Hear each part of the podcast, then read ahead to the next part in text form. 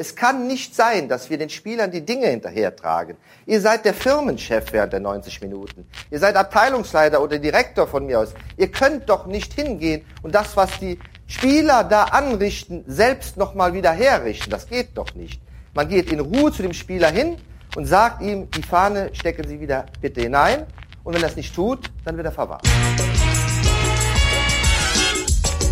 Der Grundsatz im Umgang mit Spielern ist immer für mich das Sie. Die Ansprache ist immer Sie.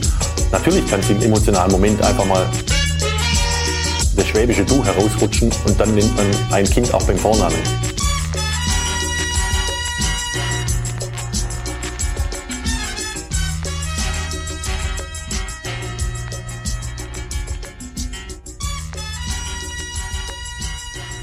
Und jetzt viel Spaß und gut Pfiff. Colinas Erben. Einen wunderschönen guten Tag. Wir sind Colinas Erben und machen einen Schiedsrichter-Podcast. Mein Name ist Klaas Riese und ich begrüße ganz herzlich den Mann, der nie Geld als Schiedsrichter angenommen hat. Alex Feuerhardt. Hallo Alex. Gott zum Gruße. Gott zum Gruße. Kommst du denn her? Ja, das ist mein einziger Richter. Natürlich habe ich Geld angenommen. Ich habe bei jedem Spiel Geld angenommen, den Ja, ganz regulären Spesensatz. Okay. Sollen wir es nochmal machen? Nein. Weiß jeder, wie es gemeint ist? Oder willst du noch, willst du, willst du beichten? Der Fuchs ist schlau und stellt sich dumm, bei Alex ist das andersrum. Ja, dann kommen wir doch ähm, direkt zu unseren Themen. Wir haben sieben Seiten Programm. Mal gucken, ob wir alles schaffen. Wir sind eben vielseitig. Uh, geht ja gut los heute, Alex. Niveauloser wird's heute nicht mehr, glaube ich. Ah, obwohl, wir werden uns Mühe geben. Wir werden uns wie immer Mü Mühe geben bei der Bewertung der Bundesligaspieltage 13 bis 15. Bei einigen Anmerkungen zur Champions League und natürlich sprechen wir auch über, ich nenne es einfach mal die Causa Zweier. Und wir sprechen natürlich gleich zu Beginn über die Torlinientechnologie. Endlich ist es beschlossen, zur kommenden Saison wird in der Bundesliga die Torlinientechnologie eingeführt, beschlossen von den Erstligaklubs diesmal nur. Also war ja bei der ersten Abstimmung so, dass die Zweitligisten auch noch mit abgestimmt haben. Jetzt also nur die Erstligisten und zwar mit 15 zu 3 Stimmen. Laut der Tagesschau waren nur Paderborn, klar, die haben wahrscheinlich die Kostenfrage abgewogen bei ihrem Etat. Vermute ich auch. Mhm. Eintracht Frankfurt, da war ja Heribert Bruchhagen immer direkter großer Gegner der Torlinientechnologie. Und 1899 Hoffenheim. Die haben wahrscheinlich sich gedacht, wir haben nur jetzt gerade neue Netze gekauft, brauchen wir keine Torlinientechnologie. Vielleicht ging es auch darum, dass sie die Software nicht stellen durften dafür. Kann ja auch sein. Ist nur so eine Vermutung. Eine ganz haltlose. Die hatten, die hatten, glaube ich, so ein eigenes System entwickelt ähm, mit so einem großen Lautsprecher, was von Hausmeistern dann bedient wurde. Du Jeck. Tja, also die Schiedsrichter haben sich auch geäußert. Zum Beispiel Herbert Fandl, der Leiter der Schiedsrichterkommission, hat gesagt, im Namen aller Bundesliga-Schiedsrichter und des DFB-Schiedsrichterausschusses kann ich den Verein der DFL zu ihrem heutigen Beschluss nur gratulieren. Für die Unparteiischen ist dies ein wichtiger Schritt, denn die Einführung der Torlinientechnologie bedeutet ein zusätzliches Stück Entscheidungssicherheit in der wichtigsten Entscheidung des Fußballs. Tor oder kein Tor. Und auch Felix Brüch, der Weltmeisterschaftsschiedsrichter, wie wir es so gerne für einen italienischen Hörer sagen, der hat sich auch geäußert und meinte, ich habe seit Jahren betont, dass wir Schiedsrichter die Torlinientechnik befürworten. Darüber hinaus waren die Erfahrungen bei der WM in Brasilien äußerst positiv. Ich bin sehr froh, dass der Wunsch der Schiedsrichter mit der heutigen Entscheidung erfüllt worden ist. Die Torlinientechnik ist ein wichtiges Hilfsmittel im modernen Fußball. Sie wird uns Schiedsrichtern den Job erleichtern. Sind alle glücklich. Sind alle glücklich. Die Schiedsrichter haben das ja vorher schon klar gemacht, dass das ihr Wunsch ist, dass sie da gerne erleichtert werden würden. Muss man dazu sagen, das liegt insofern auch nahe, als es sich hier wirklich um eine Schwarz-Weiß-Entscheidung handelt. Drin oder nicht drin. Da gibt es keinen Spielraum, das ist klar festzustellen. Es gibt nur Schwarz oder Weiß und eben nicht Grau. Und es gibt keine Zeitverzögerung. Das heißt, es findet kein massiver Eingriff ins Spiel statt, wie er bei einem Videobeweis möglicherweise dann der Fall wäre, wie es der Fall wäre. Sondern sie kriegen das dann auf ihre Uhr gefunkt. Es wird sofort entschieden, Tor oder nicht Tor, dann bleibt das Ganze im Fluss. Es wird wahrscheinlich auch niemand merken, oder würde es niemand merken, wenn der Schiedsrichter anders entschieden hätte. Und das ist ein Punkt, der ihn sicherlich die Entscheidung für diese Turnlinientechnologie dann auch erleichtert hat. Wir haben eine inter interessante Betrachtung unseres Hörers Edward Simoni bekommen.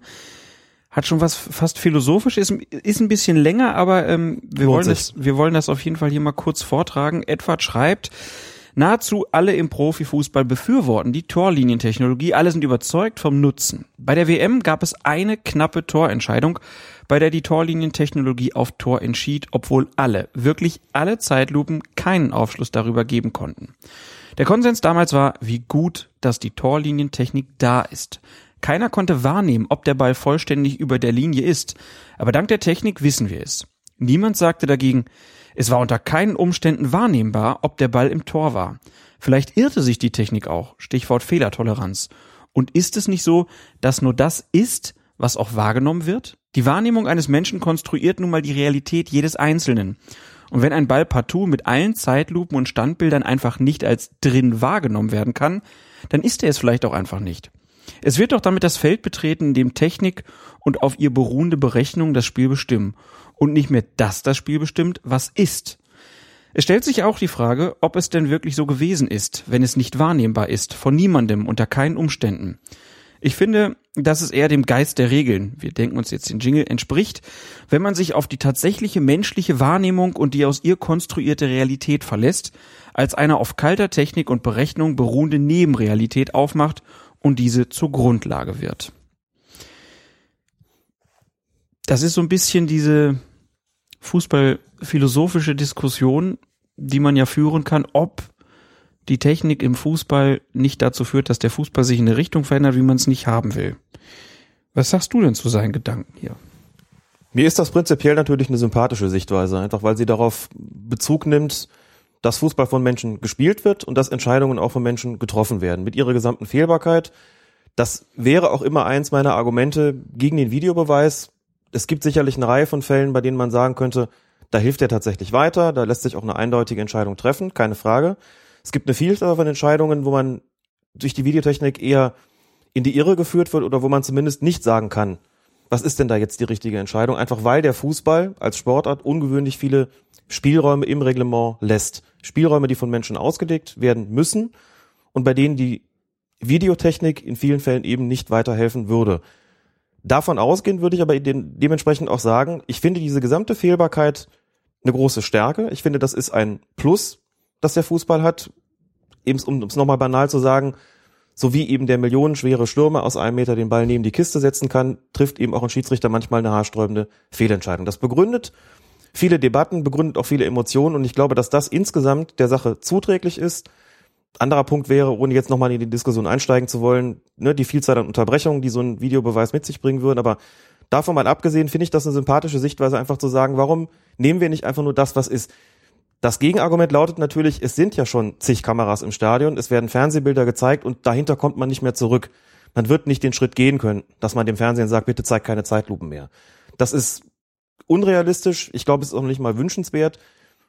Daraus entstand ja eh überhaupt erst die Debatte, ob man das nicht auch den Schiedsrichtern zur Verfügung stellen sollte, wenn es eben schon jeder gesehen hat. Es ist nämlich auch so, dass jetzt die Torlinientechnologie beschlossen wurde und die Kommentare, die haben sich nicht direkt drüber gefreut, okay, jetzt gibt's die Torlinientechnologie, sondern es gibt so direkt den nächsten Schritt weiter. Zum Beispiel ja. der Trainer des ersten FC Köln, Herr Stöger, hat sich auf der Pressekonferenz geäußert zur Torlinientechnologie und auch zu seinen weiteren Wünschen. Hören wir mal rein.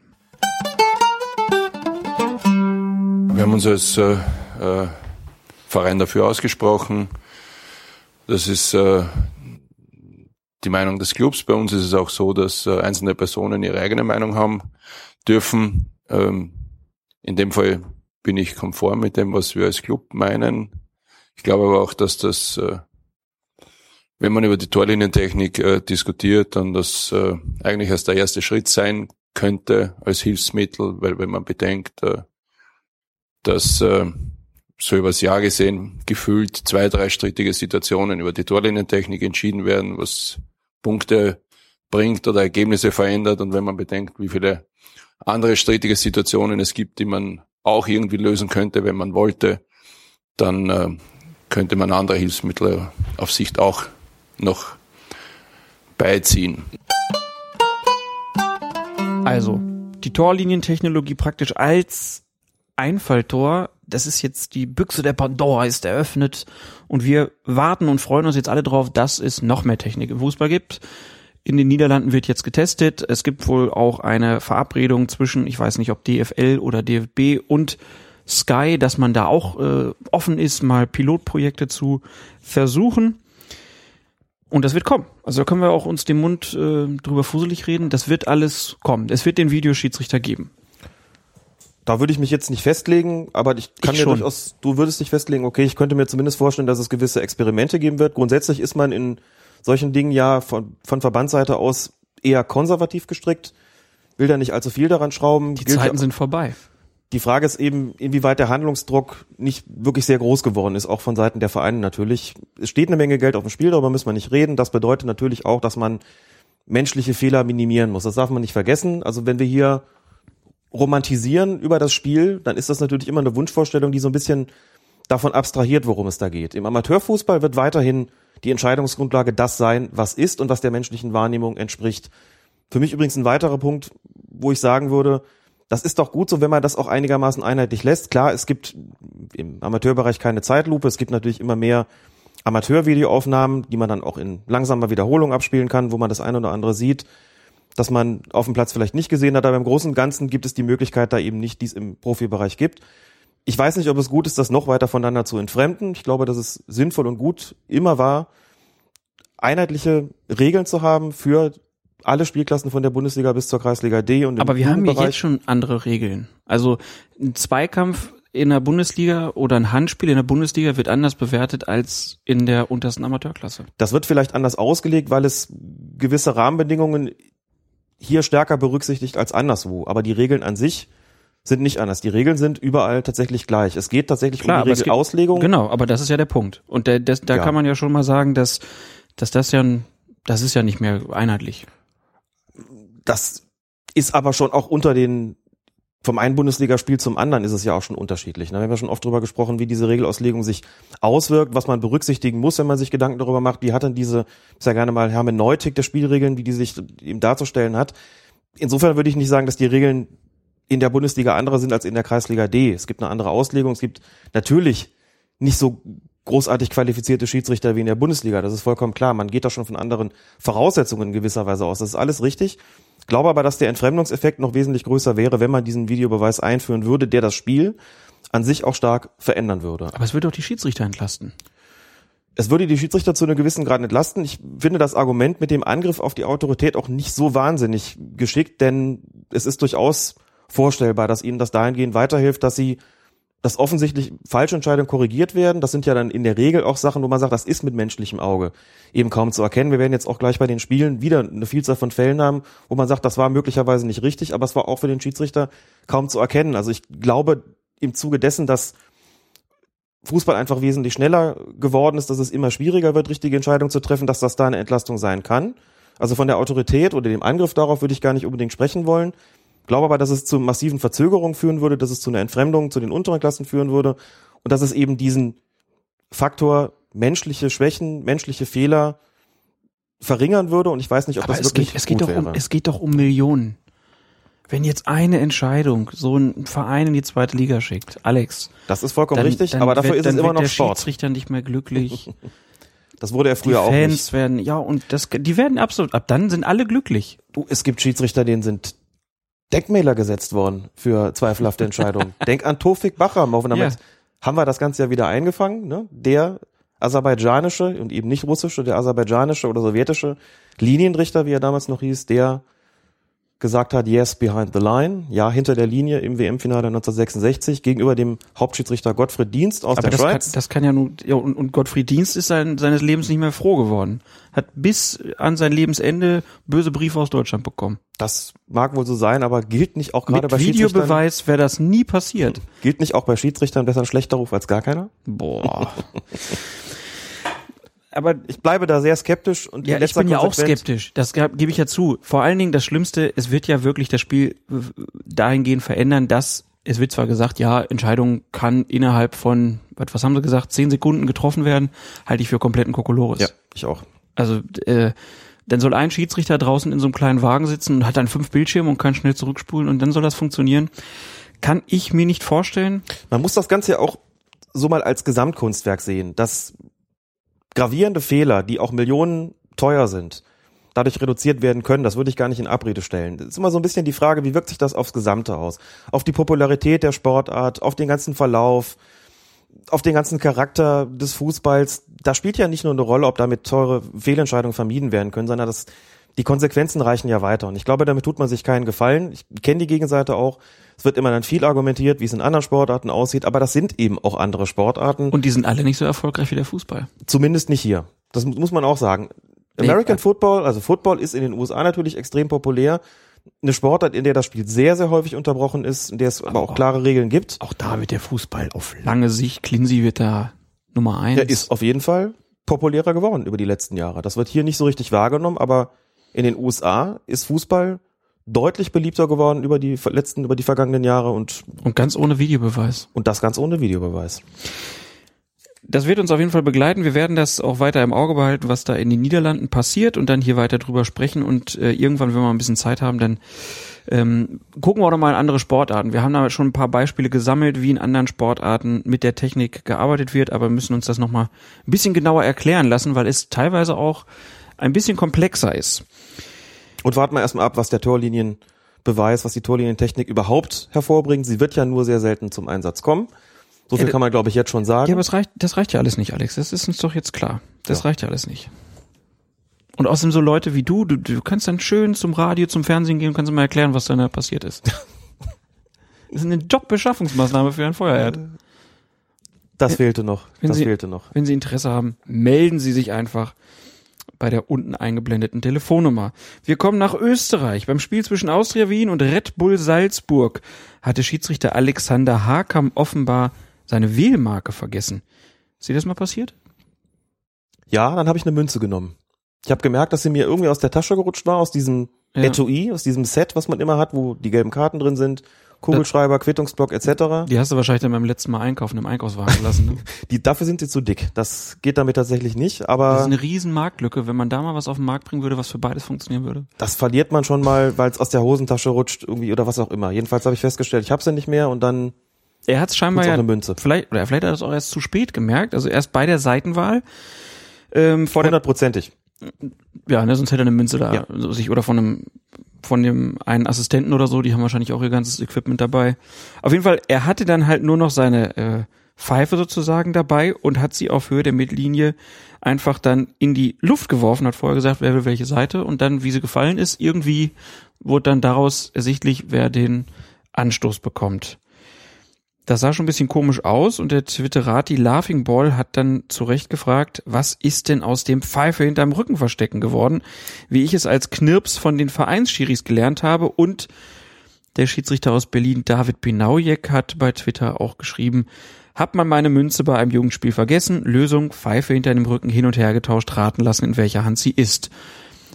Wäre doch auch eigentlich eine sehr viel näherliegende Methode gewesen, als bei einer, ja, die sind so ein bisschen viereckigen Pfeife zu gucken, auf welcher Seite sie dann landet. Einerseits ja, andererseits nein, denn du kannst natürlich pfuschen als Schiedsrichter, wenn du die Pfeife hinter deinem Rücken Was versteckst. denkst du denn von deinen Kollegen? Nein, aber die Möglichkeit ist gegeben. Es ist halt in keiner Weise transparent. Du hast sie vielleicht in deiner rechten Hand, versteckst es hinterm Rücken, dann sagt einer rechts und dann ne, tust du sie gerade in die linke und sagst Pech gehabt, die anderen am Anstoß. Nicht, dass ich das jemandem unterstellen würde, aber das ist einfach nicht transparent. Wenn ich das werfe, habe ich deutlich geringere Chancen, da irgendwas zu machen. Ich habe mir bei der Seitenwahl oft den Spaß erlaubt und wenn der Kapitän der Gastmannschaft dann gesagt hat, ich hatte immer rot und schwarz, und wenn der Kapitän der Gastmannschaft schwarz gesagt hat, habe ich gesagt, oh, Pech gehabt, bei mir fällt immer rot. Dann wirfst du sie in die Höhe und dann fällt natürlich prompt auch rot. Und dann guckt er erstmal so ein bisschen komisch, aber so ein kleiner Scherz am Rande. Das haben viele Kollegen gemacht. Ne? Oder sowas gesagt wie, oh, das hätte ich jetzt nicht genommen. So, also das verstehen die meisten aber richtig, aber da ist eine gewisse Transparenz dabei, weil ja alle sehen, was Du da bist ein jetzt bisschen fällt. der, der Dann, ne? Wie im Casino, rot oder schwarz. Genau, rot oder schwarz, gerade oder ungerade, ja, Sekt oder Selters. Und wenn du sie hinterm Rücken hast, kannst du es halt auch nochmal tauschen. Das Man hätte auch die beiden, man hätte die beiden ja auch so, ähm, hier, Ching Chang Chung. Steinschere Papier machen Ja. lassen. Genau. Das wäre doch, das wäre ja auch eine ne gute Einführung mal. Das ist aber nicht zulässig laut den Regeln und da müssen wir jetzt dann doch noch mal kurz aufs Regelwerk kommen. Da da muss, da muss sich doch das Regelwerk direkt ändern, weil wie spektakulär wäre das? Und da könnte man das direkt auch präsentieren lassen von irgendeinem so Wettunternehmen. Da werden Millionen Umsätze gemacht, direkt vor dem Anpfiff noch. ja, definitiv. Ich Das schreib das- spielerische ich- Element wird gestärkt. Ich schreibe das direkt mal auf und schicke das an die FIFA in Zürich. Andere machen das nur bei Freistößen. so. Aber es steht im Regelwerk drin, das ist mal kurz noch im Ernst, es muss eine Münze geworfen werden. Wenn da keine Münze da ist, natürlich muss ich mir dann was anderes einfallen lassen. Insofern fand ich aber die Option, die hier der Kollege Alexander Harkam in Österreich gewählt hat, ganz amüsant. Auf die Idee wäre ich zwar nie gekommen, eine Pfeife zu werfen, zu sagen, wenn die rechts liegt oder links liegt, je nachdem, bei wem sie von euch beiden landet, der hat dann die Möglichkeit, die Seite zu wählen. Aber ich glaube, ich finde es transparenter und deswegen auch besser, als die Pfeife hinter dem Rücken zu verstecken. Was wir aber auch sehen, haben wir gerade nochmal gesagt, der hatte wahrscheinlich, er hat wahrscheinlich erst auf dem Platz gemerkt, dass er es vergessen hatte. Ich habe mir aber eben überlegt, im Zeitalter des bargeldlosen Zahlungsverkehrs hat er vielleicht auch gar keine Münzen dabei gehabt. Und was sagt uns das? Man kann zwar eine Bankkarte verwenden, um eine rote Karte zu ersetzen. Man kann sie aber nicht zur Seitenwahl verwenden. Doch, Ja? klar. Ich höre.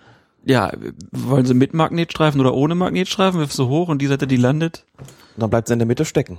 Auch das hatten wir ja schon. Münzen, die im Rasen stecken geblieben Ja, sind. wenn das mit Münzen nochmal geworfen wird, dann Dann werfen wir auch eine Bankkarte nochmal. Ja, sicher.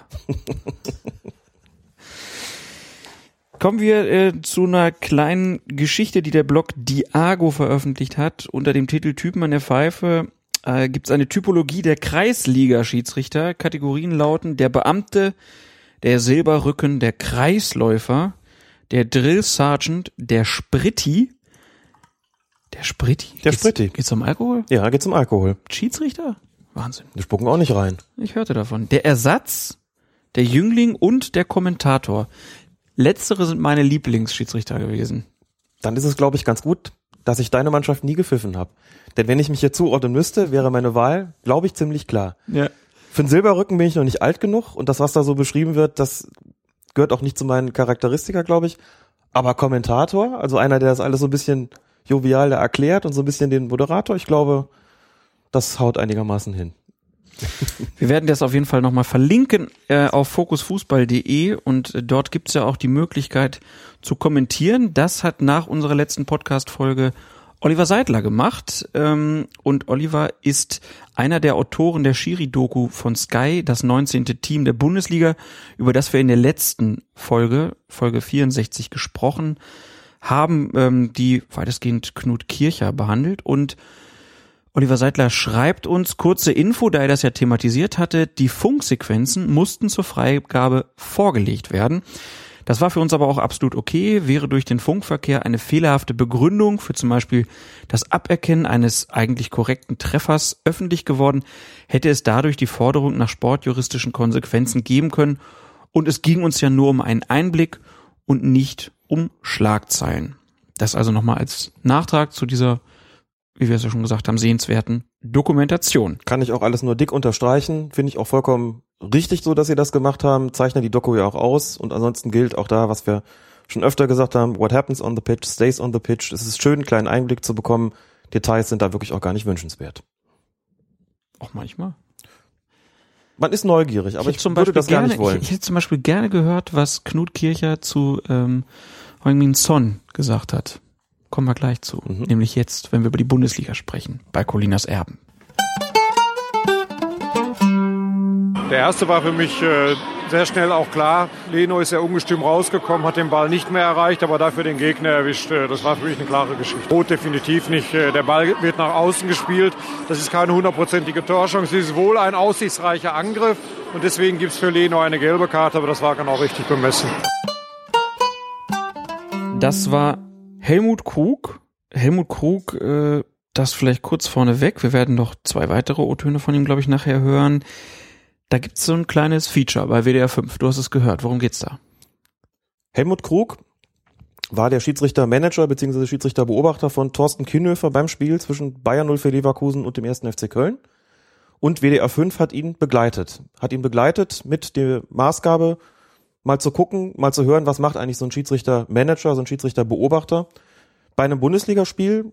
Krug hat sich da sehr weit geöffnet, hat sich begleiten lassen, auch in den unterschiedlichen Abschnitten des Spiels, vor dem Spiel, ich glaube in der Halbzeitpause, nach dem Spiel. Und WDR 5 hat das sehr, sehr schön aufbereitet, wie ich finde. Ist ein extrem hörenswertes Feature. Sehr, sehr schön kommentiert, sehr, sehr schön aufbereitet, auch alles, auch nochmal aufs Spiel eingegangen. Man muss auch ein bisschen Glück haben, glaube ich, als, als Sender, auch als Radiosender, wenn man so ein Feature macht, dass man ein Spiel auch trifft, das jetzt nicht nur Lokalcharakter hat, sondern bei dem auch dann, was das Sujet betrifft, einiges los ist. Und das war ja ja der Fall. Kann man so sagen, also noch kurz zu der Sendung, die haben wir bei Facebook ja auch schon verlinkt, werden wir dann auch nochmal dann äh, unter dieser Podcast-Folge verlinken, wenn ihr euch das anhören mögt. Und die Szene, über die da gerade gesprochen wurde, das war direkt in der dritten Minute. Passen die Spitze und Kölns Matthias Lehmann kommt an den Ball, läuft dann auf, äh, auf den aus seinem Tor eilenden Leverkusener Keeper Bernd Leno zu und Lehmann legt sich den Ball seitlich im Strafraum links an Leno vorbei und versucht ihn zu umkurven. Leno macht sich lang, streckt seine Arme aus, trifft den Ball halt nicht, sondern Lehmann, der fällt hin und Schiedsrichter Thorsten Kienhöfer zögert auch nicht und gibt Elfmeter und Gelb für den Torwart. Ich glaube, dass das ein Elfmeter war, ist unstrittig. Die Ja, Berührung, wenn ich die so- Berührung war da, der Ball war weg. Es ist immer ganz interessant, was man so für Rückfragen bekommt während des Spiels oder kurz danach, zum Beispiel über Twitter, wo Ja. wir ja oft auf Fragen eingehen, die dann gestellt werden. Da waren sich die Leute vielfach gar nicht so einig. Da wurde dann argumentiert, naja, ist es denn nicht so gewesen, dass Lehmann Leno am Kopf getroffen hat mit seinem Knie, also war das nicht eher andersrum und ist da überhaupt eine Berührung da gewesen und wenn ja, hat Leno die überhaupt herbeigeführt? Hat Lehmann da nicht eingefädelt? Ich muss echt aufpassen, dass ich nicht Lehmann und Leno verwechsel. Hat Lehmann nicht eingefädelt bei Leno? Also ist das so ein Strafstoß, den man geben muss? Mit ein bisschen Abstand, glaube ich, stellt sich das Ganze nochmal deutlicher dar, nämlich so, wie es Thorsten Kienhöfer auch gesehen hat. Das sind ja so Situationen, das muss man vielleicht dazu sagen, die kommen ja relativ häufig vor. Ne? Du siehst irgendwie, und da muss es auch beim Schiedsrichter sofort klingeln im Kopf, da müssen sofort alle Alarmglocken angehen. Stürmer läuft auf Torwart zu. Und das Muster ist ja häufig das gleiche. Versucht vorbeizuziehen, Torwart macht sich lang, versucht den Ball zu treffen, Stürmer fällt. Du musst quasi antizipieren, diese Situation, das ist jetzt noch nicht so schwer, weil es sich abzeichnet, und dann wirklich dich auch genau darauf konzentrieren, was passiert da eigentlich. Erstens, hat der Torwart in irgendeiner Form den Ball auch nur berührt? Das ist ja ganz wichtig. Falls ja, ist das schon mal ein Punkt, den du mit einbeziehen musst. Du sagen musst, okay, wenn der Ball berührt worden ist, ist die Wahrscheinlichkeit, dass da noch irgendwo ein Foul im Spiel ist, relativ klein. Das ist hier nicht der Fall gewesen. Macht sich lang, verfehlt den Ball. Dann kommt Lehmann zu Fall. Und dann muss man sich die Frage stellen, wie viel hat der Torwart zu diesem Sturz beigetragen durch sein Verhalten, indem er da ein Hindernis gebildet hat? Quasi so eine Art Ganzkörperbein stellen, wenn ich das mal so umschreiben soll. Und, beziehungsweise, oder, wie viel hat denn der Stürmer dazu beigetragen? Einfädeln, Danken annehmen und so weiter. Und das musst du beurteilen. Da musst du dich dann fragen, wer hat hier welchen Anteil und das wirklich klar Richtung Kienhöfer beantworten und klar sagen, das ist ein Foul gewesen, der Kontakt, der da zustande kommt, den hat Leno verursacht, das ist ein Foul. Wie dankend Lehmann auch immer angenommen hat, spielt dann erstmal wirklich nur in zweiter Hinsicht eine Rolle. Das ist ein Strafstoß. Und dann müssen wir uns die Frage stellen, muss hier eine Karte kommen? Die Karte muss ja schon kommen. Da Die Karte muss kommen. Ist nur gelb oder rot. Und dann guckt man natürlich, wo legt er sich den Ball hin? Und den Ball legt er So. sich ziemlich weit nach außen. Der Ball ist relativ weit weg. Man weiß gar nicht. Also ich hätte nicht hundertprozentig sagen können, dass Lehmann den locker erlaufen hätte und reinschiebt. Nein. Und dann sind noch zwei Leverkusen in der Mitte, Ja. die auch noch das Tor verhindern können. Und deswegen ist es, Krug hat gesagt, ist eine gute Torchance verhindert worden, aber keine hundertprozentige. Da würde ich sagen, ja, stimme ich zu. Man muss aber sagen, schon das Foul von Leno an sich ist eine gelbe Karte. Völlig unabhängig von der Frage, was da verhindert wird. Der geht da schon relativ rüde rein und so wie er den da zu Fall bringt, ist das schon für sich genommen eine gelbe Karte. Nicht nur, Mhm. weil er irgendwas verhindert, sondern weil er so einsteigt. Also hat der Schiedsrichter gleich zwei Gründe, eine gelbe Karte zu zeigen. Warum es nicht rot war, hast du gesagt. Dann kommen wir zur nächsten Situation. 15. Minute. Ziemlich weiter Befreiungsschlag der Kölner aus der eigenen Abwehr, der so ein bisschen überraschend kam. Leverkusens Verteidiger Emir Spahic will den Ball dann zu seinem Torhüter Bernd Leno zurückköpfen. Die Rückgabe gerät aber viel zu kurz und Anthony Uja kann den Ball erlaufen. Wieder kommt Leno raus und ja, er verfehlt auf jeden Fall wieder den Ball. Kommt wieder das alte Spiel, findet Leno, der alte Disney-Klassiker. Uja fällt über Leno und ja, er, er fällt nicht nur, sondern er, er fliegt im Prinzip in einem hohen Bogen über ihn rüber und Thorsten Kienhöfer, der ist, wenn man sich die Bilder anguckt, überhaupt nicht in der Nähe, sondern er ist irgendwie noch auf Höhe der Mittellinie, als das Foul passiert. Ähm, aber sein Assistent, der ist an der rechten Außenlinie, ist auch parallel zu den Spielern, kann das ganz genau beobachten ähm, und das Gespann, wir gehen jetzt mal davon aus, dass es da auf jeden Fall eine Unterhaltung war, gab, weil Thorsten recht, recht weit weg war und das lässt weiterspielen. Sehr zum Ärger der Kölner natürlich und wenn man sich das so anguckt, dann würde ich sagen, elf Meter und Leno mit Gelb-Rot runter. Das würde ich auch so sehen. So ist es auch gewesen. So hat's, das werden wir gleich noch hören, auch Helmut Krug gesehen. Ja, wenn du schon ansprichst, man darf nicht O-Töne ankündigen und dann sie nicht spielen.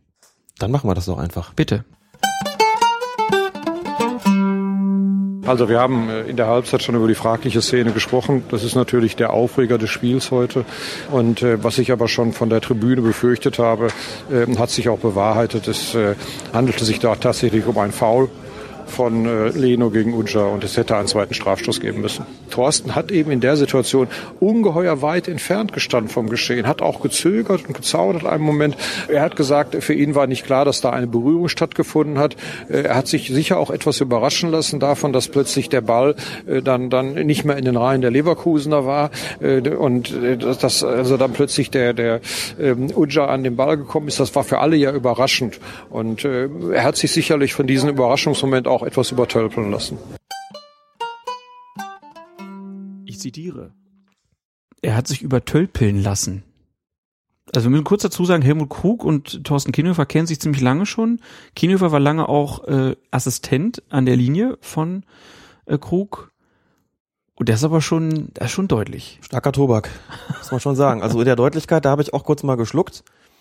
Also er, er will damit sagen, Kienhöfer war nicht darauf vorbereitet, dass da jetzt so ein schneller Gegenangriff kommt und der ist einfach viel zu weit weg Mhm. und kann deshalb die Szene nicht ordentlich bewerten. Und das ist ein ganz, ganz schlimmer Fehler des Schiedsrichters. Das ist der Punkt, warum es auch so deutlich geworden ist. Das ist zumindest meine Vermutung, womit ich auch ein bisschen aus dem eigenen Nähkästchen plaudern kann. Wenn ich Schiedsrichter beobachte, ist es für mich selbst wirklich nie ein Problem, wenn die irgendwas anders wahrnehmen als ich draußen als Beobachter. Wenn sie gut stehen, wenn sie eine gute Position haben, wenn sie alles dafür getan haben, was sie tun konnten, um eine Situation einzuschätzen und es dann möglicherweise falsch beurteilen, finde ich das zunächst mal nicht schlimm. Natürlich gibt es da Situationen, wo du sagst, Junge, du stehst gut, du hast den super Blick drauf. Warum siehst du das nicht? Dann muss man sich darüber unterhalten, warum das so war. Aber dann kann ich ihm zumindest den Vorwurf ersparen, dass er zu weit weggestanden hat. Wenn aber das am Schiedsrichter lag oder auch am Schiedsrichter lag, dass eine Situation nicht richtig eingeschätzt worden ist, indem er eben, wie du gesagt hast, zu weit vom Geschehen weggestanden hat, dann ist das ein Punkt, den ich kritisieren muss. Das hat Helmut Krug hier getan, indem er gesagt hat, er hat sich übertölpeln lassen. Kurzen Schritt zurück. Sowas ist eine Albtraumsituation für jeden Schiedsrichter und natürlich insbesondere für einen, auch da verrate ich kein Geheimnis, Thorsten Kienhöfer ist exakt auf den Tag ein Jahr älter als ich. Damit ist er 46,5 und natürlich kein Sprintwunder. Vielleicht war er auch kein Sprintwunder mehr, vielleicht war er auch nie eins. Das ist schon für sich genommen nicht einfach, da hinterherzukommen. Da muss man schon ordentliche Sprinterqualitäten haben, denn nochmal, was passiert? Ball wird hinten rausgebolzt. Der Normalfall ist, der kommt irgendwie so irgendwie planlos in die Hälfte des Gegners, da hat der Gegner Überzahl, du rechnest damit, der Gegner erläuft den jetzt auch. Kopfballrückgabe kriegt der Torwart, alles kein Ding. Spare ich mir vielleicht einen Weg als Schiedsrichter. Ne? Spare ich mir so ein bisschen Luft, gehe so ein bisschen nach, um zu gucken, schon ein bisschen näher dran zu sein, gehe aber davon aus, den erobern die sich problemlos. Das wird keine Situation geben, mit der ich jetzt irgendeinen Stress haben werde. Kann man nur sagen, falsch antizipiert, weil eben jederzeit auch mit dem Unmöglichen gerechnet werden muss, nämlich mit dem, was passiert ist. Aber wir müssen noch, noch kurz zur Ehrenrettung von Kienhöfer sagen, in der Doku von Sky war bei den Sprintwerten schon Stimmt. alles, alles tipptopp. Das war die Wette mit den 6,0 auf der Genau. Kurzstrecke, ne? Mhm. Also so ein ganz langsamer ist er nicht. Nein. Das kann natürlich auch nicht sein, sonst pfeifst du nicht mehr in der Bundesliga. Genau. Das ist doch auch vollkommen klar. So, Ja. Und in der Situation hat er aber offensichtlich damit gerechnet, das geht schon alles gut aus, macht so ein paar Meter zurück und stellt dann fest, Mist, die Kopfballrückgabe landet ja gar nicht bei Leno, sondern da spritzt noch ein Kölner Stürmer dazwischen und dann bist du natürlich viel zu weit hinten dran. Das ist auch ein Punkt, da muss man schon sagen, das hast du dann eben falsch antizipiert. Oder anders gesagt, wenn sowas passiert und du siehst es nicht hundertprozentig, dann bist du daran mitschuld. Ob du Sprinterqualitäten hin, Sprinterqualitäten her, du musst einfach alles dafür tun, dass du das siehst. Das hat er nicht getan.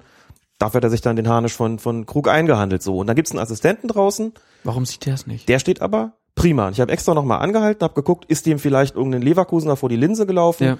dass er also in dem Moment, wo es zu dieser, nennen wir es erstmal Kollision kommt zwischen Leno und Uja, dass er da vielleicht keine freie Sicht hatte. Not so. War alles optimal. Und dann muss es irgendeine Form von Unterhaltung gegeben haben zwischen den beiden, die zu dem Punkt gekommen ist, das ist kein Strafstoß gewesen. Ich bin mir nicht sicher, du bist dir nicht sicher, wir sind uns nicht sicher, dann können wir auch keinen Strafstoß geben. Ich kenne den Inhalt der Kommunikation natürlich nicht, aber man muss davon ausgehen, dass da irgendwas gelaufen ist, was dann das Gespann, beziehungsweise das, die Hälfte des Gespanns, abzüglich des anderen Assistenten und äh, des vierten Offiziellen, zu dem Schluss gebracht hat, hier pfeifen wir nicht. Und das ist natürlich ein Problem, denn der Assistent hatte eigentlich prima Sicht, dass das ein Strafstoß war und dass es dann auch eine gelbe Karte gewesen wäre für Lehn und damit gelb-rot ist unstrittig, hat Krug auch so gesagt. Ich glaube, da muss man auch nicht groß drüber verhandeln. 15. Minute. 15. Minute bei Stand hätte- von 1 zu 0 für den ersten FC Köln. Es hätte Strafstoß für die Kölner gegeben und sie wären mit 11 gegen 10 für das restliche Spiel gewesen. Ja. So geht das Spiel 5-1 aus. 5 zu 1 für Bayer Leverkusen. Total verpfiffen. Hier ist einfach was passiert, was natürlich, niemand kann sagen, wie es sonst ausgegangen Nein. wäre, aber Man völlig klar, aus es ist Strafstoß muss erstmal verwandelt werden, aber trotzdem, das ist in der Situation passiert, da war es halt, ne, das Ganze bei 4 zu 1 für Bayer Leverkusen, dann redet man nicht groß drüber, sagt man, ja, ja gut, dann ist hier halt nicht 4 zu 2 gewesen oder Mhm. so, aber nach einer Viertelstunde, das ist schon, das trübt dann den Eindruck insgesamt natürlich schon, klar. Sehr ärgerlich für die Kölner auf jeden Fall. Kommen wir zur nächsten Partie. FC Augsburg gegen den Hamburger SV. 69. Minute nach einem missglückten Klärungsversuch der Gäste gehen der Augsburger Nikolai Djurdjic und der Hamburger Ashton Philipp Götz zum Ball. Djurdjic ist dabei einerseits ein Ticken schneller, hat seinen Fuß aber andererseits in einer Höhe, die auch für seinen Gegenspieler Götz durchaus bedrohliche äh, Maße angenommen hat. Es kommt zu einem Kontakt und beide Spieler gehen zu Boden.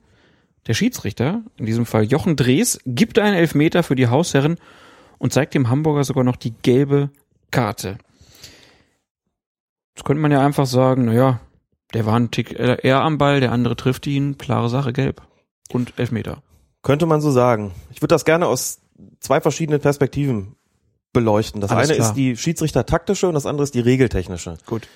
Erstmal die Schiedsrichter-taktische, die mir in gewisser Weise auch nahe ist. Jochen Drees wieder am Werk, hat man in der vergangenen Folge schon mal beim Spiel von Fortuna Düsseldorf, wo er diesen Bodycheck gegen den Torwart nicht geahnt hat, wo man, wo ich auch gesagt habe, wenn er das Ding andersrum pfeift, redet im Prinzip kein Mensch mehr davon. Ne? Mhm. Du sagst, ja, natürlich gibt's regeltechnisch Gründe dafür, habe ich mich im Prinzip jetzt auch schon verraten, das so zu machen, aber ich hätte es andersrum gelöst, dann hast du die Diskussion nicht. Ist hier im Prinzip auch so ein Fall, pfeift er das Ding hier für, ähm, für die Hamburger, also in die andere Richtung und sagt, gefährliches Spiel, so machen wir weiter, Aber der an- kein Mensch mehr von der Szene. Aber das Bein von Götz ist ja jetzt, ist ja auch da. ja, Also da kann man ja nicht sagen, richtig. der, der hat was Schlimmeres gemacht, weil er das Klar. ein bisschen höher hat. Und damit sind, wir's in, sind wir in der, in der regeltechnischen Geschichte. Das ähm, Bein von Djurdjic war durchaus höher, es war aber nicht durchgestreckt. Damit geht das schon so ein bisschen vom gefährlichen Spiel weg. Also es war schon klar auf den Ball gerichtet. Es war auch klar, dass er den Ball spielen will. Es war klar, dass er da nicht gefährlich spielen wollte. Es war nur in der Höhe, die eben, wie du schon gesagt hast, durchaus bedrohlich gewesen ist für Götz.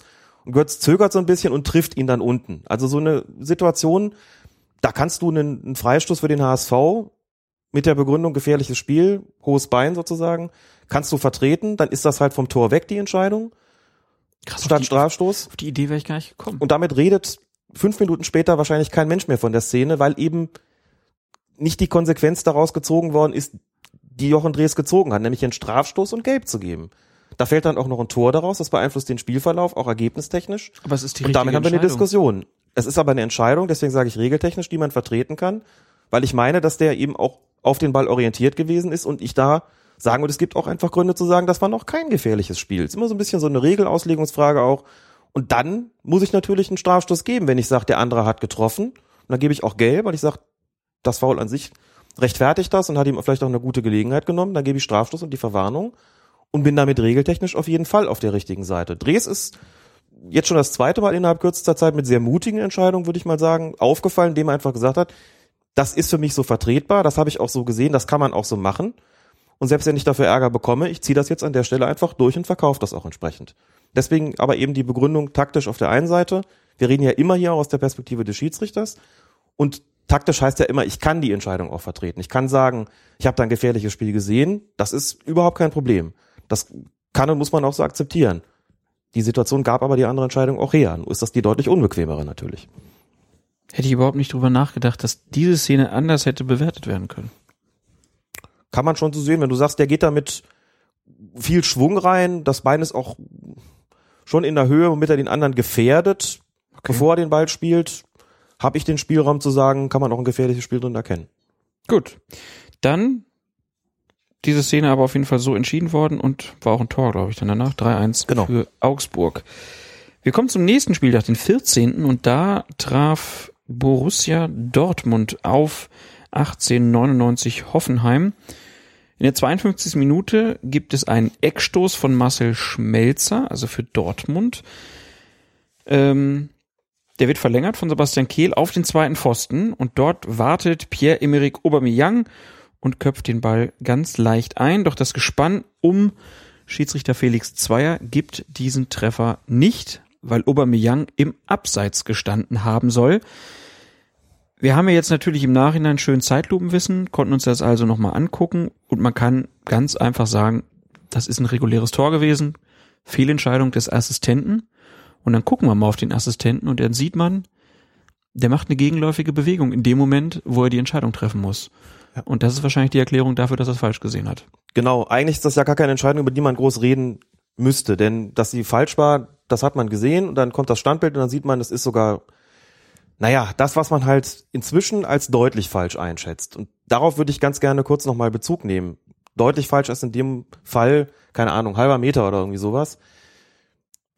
Ich habe die Reaktion darauf gelesen, wie kann der Blinde das nicht sehen und habe mich mit Leuten auch so ein bisschen gestritten dann auf Twitter, habe gesagt, nehmt euch mal dieses schöne Ding da von der Sportschau, dieses Torge ich zum Schiedsrichterassistenten und macht mal selbst den Test, ob ihr sowas sehen würdet. Das ist und einfach nochmal möchte ich darauf hinweisen, diese gegenläufige Bewegung von Angreifer und Verteidiger und dann auch vom Assistenten auch noch mit, führt dazu, dass es eine extreme Herausforderung ist, den Blick sozusagen im richtigen Moment einzufrieren, wie man sagt, einzufrieren im Moment der Ballabgabe, quasi ein Foto zu machen, ein Gedächtnisfoto und dieses Foto dann auszuwerten und darauf zu urteilen, ist es jetzt abseits oder nicht. Die gesamte Situation einen Sekundenbruchteil später, dann hast du Aubameyang plötzlich klar im Abseits. Und das ist genau der Punkt. Das ist einfach unglaublich schwer. Wenn die Leute heute sagen, das ist deutlich und der Blinde hätte das sehen müssen, kann man nur sagen, da sieht man mal, wie selbstverständlich es eigentlich schon geworden ist in der Wahrnehmung der Öffentlichkeit, dass solche Entscheidungen korrekt getroffen werden, obwohl sie, und das muss man hier wirklich nochmal deutlich sagen, sehr, sehr schwer sind. Einfach weil sich die Situation in Sekundenbruchteilen komplett verändert. Und du vor der Herausforderung stehst, vor 80.000 Leuten in einem stressigen Spiel unter Druck das Bild im richtigen Moment einzufrieren. Und das ist hier nicht geschehen, das ist im falschen Moment eingefroren worden. Er hat es also anders wahrgenommen und deswegen trifft er die Entscheidung, nein, abseits kein Tor. Und man sieht in der Wiederholung dann, ja, war da ziemlich deutlich eben im Standbild kein Abseits, aber das ist eben problematisch und das sollte man einfach immer wieder sich vor Augen führen, dass es sich eben nicht so einfach darstellt, wie es durch die Technologie wirkt. Aber hat der Assistent in dem Moment einen Fehler gemacht, weil er einen Schritt zurückgegangen ist? Möglicherweise schon. Er wollte seine Position korrigieren in dem Moment, eben um auf der Höhe des vorletzten Abwehrspielers zu sein. Dadurch gibt es eine schräge Perspektive. Dadurch gibt es eine schräge Perspektive. Er hat im Grunde das, das Mögliche letztlich getan, um die Situation zu beurteilen, hat dann aber trotzdem daneben gelegen. Das ist ein menschlicher Fehler, wie gesagt, aber es geht auch nochmal darum zu erklären, wie schwierig das ist. Nicht, wenn man immer so bittet und bettelt, darum Verständnis zu haben, aber es muss einfach nochmal klar sein, wenn man sich auch nur diesem, diesem Videotester unterzieht von der Sportschau, der ohne jeden Druck ist, da kommt normalerweise auch schon keiner auf Ja, und der ist die volle Punktzahl. Ne? Ja, und der, der ist sogar noch relativ langsam, Ja, würde ich sagen. und der ist sogar noch relativ langsam. Genau, das ist nicht ein Bundesligaspiel, wo sich die Situation ohnehin permanent verändert und wo du eine Abseitsmodifikation hattest vor anderthalb Jahren, die das Ganze noch schwerer gemacht hat. In der Szene hatten die Hoffenheimer also Glück. In der 85. Minute hatten sie dann aber Pech, als Tarik Elyanussi sich ähm, nach einem Fehler von Mats Hummels in den Strafraum tankt, an Neven Subotic vorbei. Der grätscht, allerdings ins Leere, trifft den Ball nicht. Elyanussi fällt über Subotic, Zweier lässt aber weiterspielen. Ähm, und da kann man ja fragen, das muss doch ein Strafstoß sein. Ja. Ah, also das, das ist auch nicht mehr Einfädeln von Iljanussi, sondern in dem Moment, wo der da so wild reingrätscht und den Ball nicht trifft, ist es, ist es klar. Es ist zwar insgesamt in der Situation nicht wahnsinnig viel Dynamik drin. Es ist also nicht so, dass der El Yunussi da im Vollsprint angelaufen gekommen wäre. Regeltechnisch interessant ist hier die, einfach die Situation, dass Subotic ihn ja nicht abräumt, sondern einfach ins leere Gerät, also gar nichts trifft. Und damit stellt er ein Hindernis dann letztlich für El Yunussi dar und der kann gar nicht anders als drüber zu fallen. Der hätte auch in keiner Weise ausweichen oder drüber springen können. Das kann man auch nicht von ihm verlangen, schon gar nicht in dieser Situation. Und damit ist es dann aber auch faktisch ein, nenne es von mir aus versuchtes Beinstellen oder von mir aus auch vollendet, weil er ja drüber fällt, gleich wie. Das ist dann schon ein Strafstoß. Das Schwierige für den Schiedsrichter ist immer, wenn einer ins Leere grätscht und der andere fällt irgendwie über ihn drüber, ist also nicht getroffen worden direkt, sondern es ist mehr ein, ein Kontakt herbeigeführt worden. Das erschwert immer die Beurteilung der Situation, führt aber trotzdem keinen Weg daran vorbei. Das hätte hier einen Strafstoß geben sollen, ja. Assistent ist, glaube ich, auch in der Ecke, ne? Ja. Und es beide. denke, da wird es auch eine Form von Absprache gegeben haben. Gibt es eigentlich immer in solchen Situationen. Weiß nicht, was er gesagt hat. War offensichtlich aber da kein, kein Dissens und wenn doch, hat der Schiedsrichter ihn überstimmt. Ja. Tja, bitter. Zwei Fehlentscheidungen in diesem Spiel für Felix Zweier und sein Team. Kommen wir zur nächsten Partie. Da war wieder Knut Kircher im Einsatz bei dem Spiel Bayern München gegen Bayer 04 Leverkusen. Und kurz nach äh, dem offiziellen Ende der ersten Halbzeit, 45. plus eine Minute, ist es der schon verwarnte Heun Ming Son. Ich habe es eben schon mal erwähnt. Der steht nach einem Pass im Abseits. Das Spiel ist auch unterbrochen, deutlich. Knut Kirch hat also gepfiffen. Son trabt jedoch noch zwei Schritte und schiebt den Ball dann ins Tor. Deutlich also nach dem Pfiff des Schiedsrichters. Jetzt ist ist in der Situation, dass er schon gelb bekommen hat und da kann man natürlich sagen, warum gibt Kircher hier nicht gelb-rot? Muss es die nicht zwingend geben? Zwingend muss es die nicht geben. Hier ist dem Schiedsrichter ein Spielraum gegeben. Wie sieht er aus? Der Spielraum bemisst sich letztlich daran, in der Beantwortung der Frage, was, was wollte Sonda eigentlich? Also es gibt ein, ein unsportliches Ballwegschlagen, zum Beispiel aus Protest über den Pfiff des Schiedsrichters. Also so eine, das hat dann so eine Demonstrativität, so nach dem Motto, aus lauter Ärger über die Entscheidung, pöllig die Pille jetzt mal irgendwo ins Nirvana. Das ist so ein klares Ding, wo du sagst, das ist unsportlich, weil es ein Ausdruck von einem übermäßigen Protest gegen eine Schiedsrichterentscheidung ist.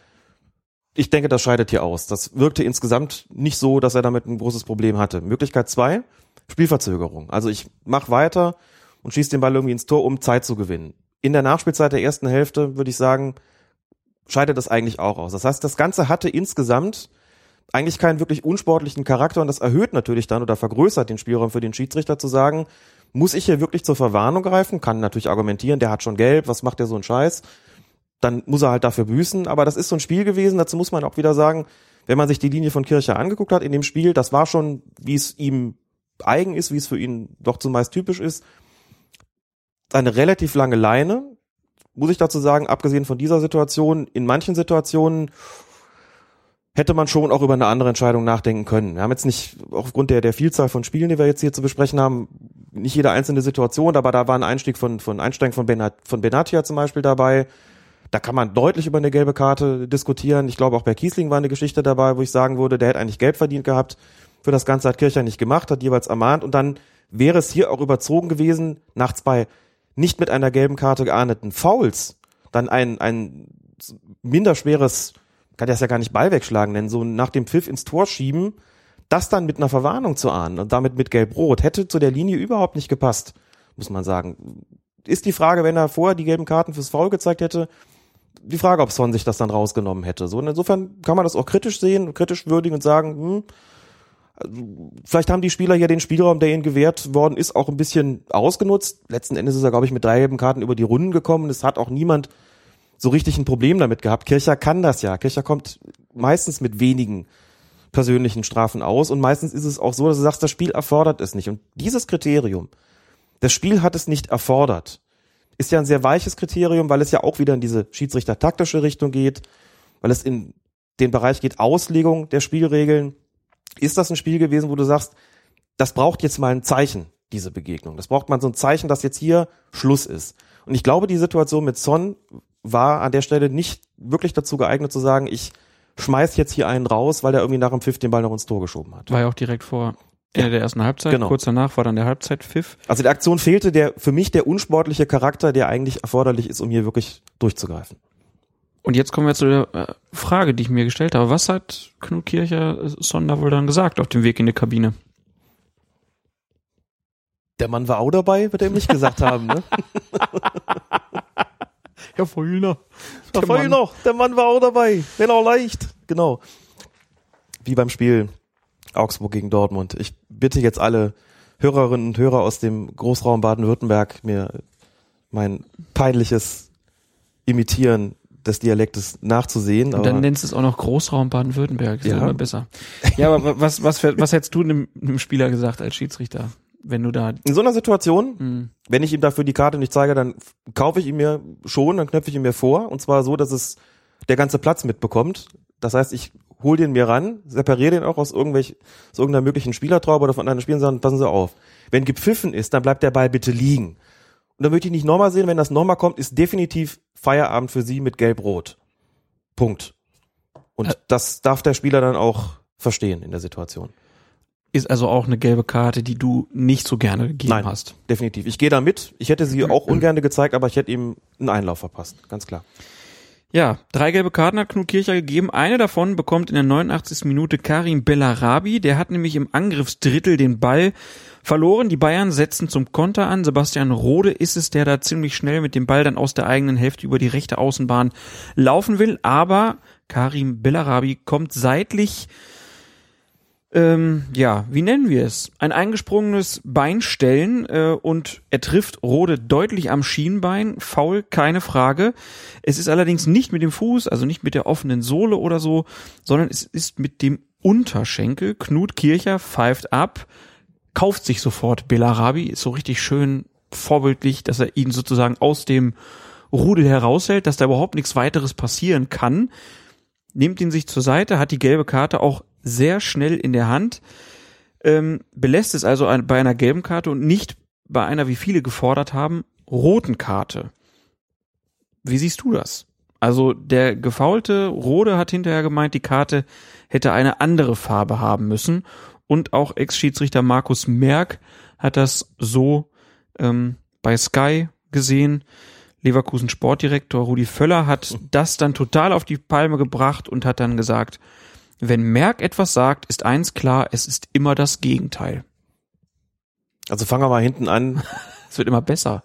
Ich kann Völlers Statement zu Schiedsrichtern inzwischen echt nicht mehr hören. Also jedes Mal, wenn was kommt, ist das irgendwie wirklich Quatsch. Ne? Also so eine so eine persönliche Nummer da auch mit reinzubringen, finde ich wirklich indiskutabel. Vergessen wir es einfach wieder. Möchte noch mal was sagen zu dem, was du gerade angesprochen hast, wie Kircher die Situation da gelöst hat. Das ist aber auch das, was ich so so un, unglaublich an ihm schätze und unglaublich an ihm mag. Der ist natürlich auch riesig groß und der steht da und sortiert den ganzen Laden mit einer kurzen, aber wirkungsvollen Gestik und Mimik so. Das ist Und so ein Gesamtkunstwerk. Ohne große Hektik. Und ohne große Hektik in einer Situation, wo alle aufgeregt sind, wo die beiden Bänke aufgesprungen sind, wo alles Theater macht, ist Kircher die Ruhe selbst, schickt die Leute da weg. Da geht auch keiner dran an den. Das muss man wirklich sagen. Zeigt gelb. Dagegen protestieren die Bayern dann, auch durchaus emotional, aber wie er es schafft, die Leute da runterzukochen. Also völlig unabhängig von der Frage gelb oder rot, wie er das aufgelöst hat. Und diese Unantastbarkeit auch in so einer umstrittenen Situation finde ich immer wieder bewundernswert. Also das ist wirklich großartig und mag ich einfach auch. Ich hätte auch lieber rot gehabt in der Situation. Ich fand den Begriff, den du ja benutzt hast, eingesprungenes Beinstellen sehr gut, weil es einfach auch deutlich macht, dass es eben, hast du ja auch gesagt, nicht mit der offenen Sohle. Ein anderer Twitterer hat geschrieben, es ist nicht die gesamte Energie des Sprungs in das Beinstellen und in das Foul gegangen. Auch das ist richtig. Auch das spielt eine Rolle. Wäre dem so gewesen, beziehungsweise wäre es anders gewesen, wäre die gesamte Energie des Tritts womöglich noch mit offener Sohle in dem Foul gelandet, dann Genau, also er- hätte auch Kircher rot gezeigt. Er latscht ihn nicht um. Er latscht ihn nicht mal- um. Also wenn, wenn, wenn er gewollt hätte, hätte er ihn, glaube ich, auch einfach mit der offenen Sohle Mhm. von der Seite wegknallen können. Mir geht's ja eher um die gesamte Dynamik, Genau. die gesamte Dynamik der Aktion. Und die fängt schon vorher an. Und auch das ist ein Punkt, den man berücksichtigen muss. Bellarabi verliert den Ball. Es steht 0 zu 1. Leverkusen ist in der zweiten Halbzeit einigermaßen chancenlos. Und Bellarabi nimmt Anlauf.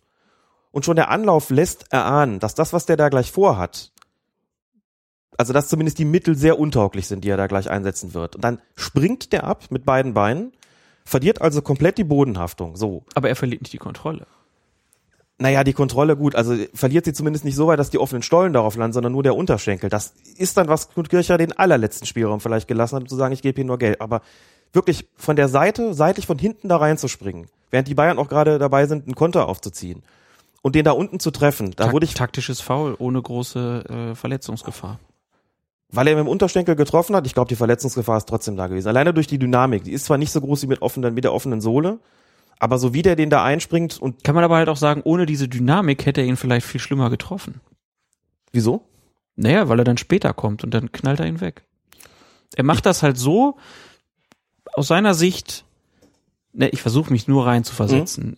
Aus seiner Sicht macht er es so geschickt, dass er ihn Ja. am, äh, für ihn ist es nur ein taktisches Foul. Mhm.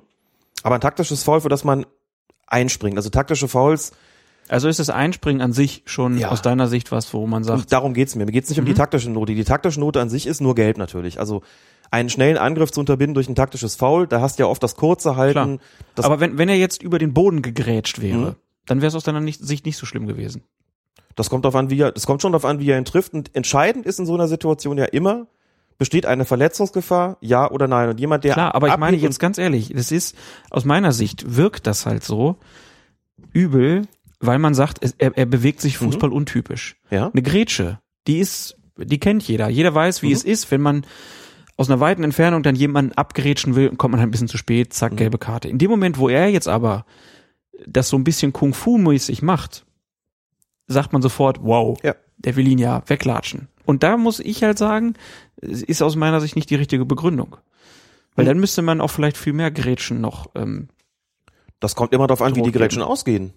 Natürlich ist eine Grätsche einerseits eine fußballtypische Handlung, aber andererseits kommt es ja zum okay, einen. wenn, wenn du sagst, wie es ausgeht, in dem Fall bringt er ihn einfach nur zu Fall.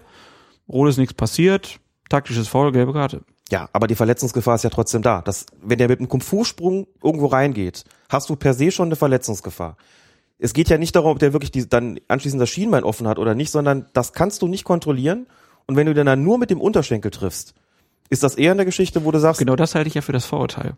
was? Dass, dass du sagst, dass, erst, dass das weniger kontrollierbar ist, als wenn ich eine, eine Grätsche mache. Das, Das ist ist ja Punkt. kontrollierbar. Das ist weniger. Wenn du abhebst, wenn du abhebst, hast du automatisch weniger Kontrolle über das, was da gleich passieren wird. Viel, viel weniger, als wenn du die Bodenhaftung noch hast. Eine Grätsche, die auf dem Boden stattfindet, ist immer kontrollierter, als wenn du springst. Immer.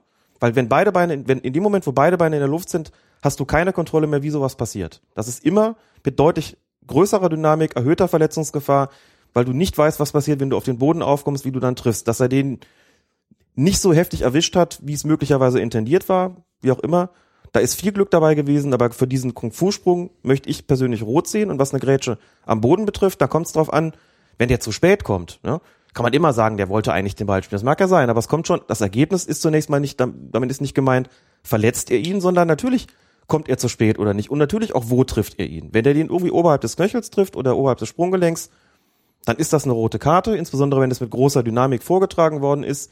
Unabhängig davon, ob der Spieler, der getroffen wird, sich hinterher wirklich verletzt oder nicht. Das reicht, wenn er ihn da trifft. Das ist die Verletzungsgefahr. Und die hast du bei einem Kung-Fu-Tritt in mindestens genauso großer Form. Und wenn einer so da reinspringt, dann hat er viel Glück, dass er dem Gegen Gegenspieler nicht das Schienbein bricht. Und deswegen hätte ich dafür schon ganz gerne eine rote Karte gehabt. Auch wenn in allerletzten, allerletzten Sekundenbruchteil da so ein bisschen die Energie noch rausgeht. Vielleicht hat er in dem Moment gemerkt, oh, das wird jetzt heftiger, als ich es geplant habe. Das hat dann Kircher vielleicht dazu gebracht, nur gelb zu zeigen. Aber ich möchte das für so ein, für so ein Einsteigen mit Anlauf und Absprung, dafür hätte ich gerne eine rote Karte. Ich, also ich hätte auch eine, eine rote Karte von mir aus, ähm, aber die Begründung, die die fußt bei mir nicht, weil ich aus aus meiner Sicht ist es so, dass Pilarabi das, äh, er macht ein sehr geschicktes Foul. Geschickt? Ja. Was ist daran geschickt? Nee, er verletzt ihn nicht. Er stellt ihm einfach nur ein Bein. Es ist ein eingesprungenes Beinstellen. Die Gefahr ist natürlich groß, dass er ihn dabei verletzt. Aber ich das ist glaube, der Punkt. Ich glaube aber, dass die Gefahr nicht so groß ist, wie wenn er da unten jetzt ihn abgegrätscht hätte und hätte ihn blöd am Fuß getroffen. Und da sind wir einfach unterschiedlicher Meinung. Wenn du am Boden grätsch, kannst du zum Schluss immer noch zumindest die Sohle abkippen, sodass du nicht mit dem, mit der, mit dem Stollen voraustriffst. Haben wir bei Herrn Reus, man- haben wir bei Herrn Reus ja gesehen. Kann, nicht muss. Klar, deswegen, wie gesagt, im Ergebnis, wenn das der Treffer mit der offenen Sohle passiert, müssen wir über die Farbe der Karte normalerweise nicht mehr reden. Vor allen Dingen, wie gesagt, nicht ins oberhalb des Knöchels ist. Aber bei einem Absprung sagt man normalerweise, da ist die Kontrolle über deine. Aktion nicht mehr gegeben. Ja. Ja, die sind doch alle Und die viel- habe ich, die ich hier sind- nicht gesehen. Die sind alle viel athletischer geworden, die Spieler. Ja. Die üben das in ihren Nachwuchsleistungszentren. Und dann noch mit dem Frust dabei nach dem Ballverlust, das ist insgesamt so klar auf, auf grob unsportlich ausgelegt und auf brutales Spiel. Das würde ich hier auch erkennen wollen, deswegen hätte ich dafür auch gerne eine rote Karte gehabt. Wenn Feuerherd was sagt, ist es eins klar, es ist immer das Gegenteil. Nenne dich jetzt nur noch Tante Käthe. Tante Käthe, wir danken dir. Kommen wir einfach zum nächsten Spiel. Borussia Mönchengladbach gegen Hertha BSC. Da ist es in der Nachspielzeit, als Gladbachs Toni Janschke zu einer Grätsche gegen Solomon Kalou ansetzt. Kalou fällt, Schiedsrichter Marco Fritz gibt einen Strafstoß. Guckt man sich dann aber mal die Zeitlupe an, erkennt man, dass es parallel zu dieser Grätsche von Marco Fritz einen etwas merkwürdigen Ausfallschritt von Kalu gibt, der dann auch auf Janschkes Bein endet. Also er trifft noch den Abwehrspieler. Und man kann sich dann hinterher sogar vielleicht ein bisschen fragen, wer hat da eigentlich wen gefault? Aber gut, war ja eine Grätsche, also würdest du natürlich sagen, direkt Strafstoß rot. Ich habe die Diskussion zunächst mal gar nicht verstanden über die ganze Aktion, weil der da reingrätscht und Kalu ist vorne und ich mir gedacht habe, so wie der da reingrätscht, ist das ein Foulspiel und damit auch ein Strafstoß. So hat's der Schiedsrichter auch gesehen. Wenn man Marco Fritz sich anguckt in der Situation, der geht da hin. Janschke liegt am Boden, hat noch ein bisschen Schmerzen, weil er ja tatsächlich getroffen Ja. worden ist. Ich weiß nicht, ob Fritz das gesehen hat, guckt so ein bisschen, er sitzt am Boden, guckt zum Schiedsrichter auf.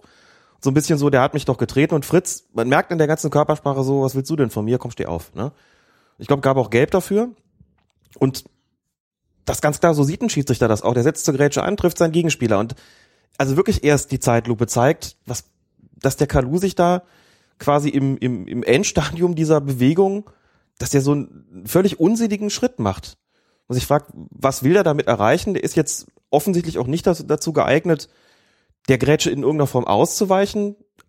Andererseits sieht er auch nicht, wohin er tritt. Also es ist irgendwie so eine ganz unkontrollierte, seltsam anmutende Bewegung, die dann tatsächlich auf dem Unterschenkel landet. Und zwar wirklich parallel zur Grätsche. Der eine grätscht, der andere tritt auf ihn drauf. Wenn du es wirklich mit diesem Zeitlupenwissen beurteilst, kannst du dir tatsächlich die Frage stellen, für wen pfeife ich das jetzt?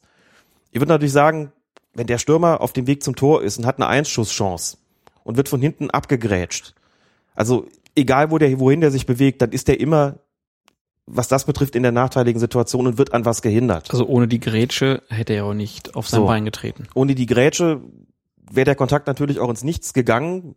Kann sein, dass er das antizipiert hat. Da muss man ja dazu sagen, das kannst du als Schiedsrichter gar nicht beurteilen in der Situation. Das sehe ich nach, nach sieben Zeitlupen, die immer langsamer werden, sehe ich dann irgendwann, ah, guck mal an, das auch noch parallel. Das kannst du in der Realgeschwindigkeit einfach nicht sehen. Und selbst wenn du es siehst, dem Stürmer dann zu unterstellen, das hat er absichtlich gemacht, um den da irgendwie von sich wegzuhalten. Also das halte ich schon für, für gewagt. Wir hatten bei der WM auch, glaube ich, so ein Ding bei, was war es, Niederlande, Spanien, glaube ich. Da war auch so, so eine Grätsche und der, der abgegrätscht wird, landet aber dann plötzlich auf dem, auf dem Unterschenkel des Grätschenden. haben wir auch lange drüber diskutiert, was man hier macht. Ich bin da aber trotzdem der Meinung, der, der grätscht, ist auch derjenige, der wirklich auch die, die gefährlichere Aktion hat. Dann ist das auch ein Strafstoß und das ist dann auch in Ordnung, ähm, das so entschieden zu haben. Aber trotzdem sieht man, da gebe ich dir auch recht, wie geschickt die Spieler geworden sind. Was auch immer er da äh, bewirken wollte mit diesem Ausfallschritt, das war schon Hat eine komische Sache. Es hat auf jeden Fall funktioniert, das stimmt, ja. Irre, oder? Ja, war schon eine sehr seltsame Szene. Aber hat ja im Endeffekt auch nichts gebracht. Gladbach hat, glaube ich, 3-2 gewonnen, ne?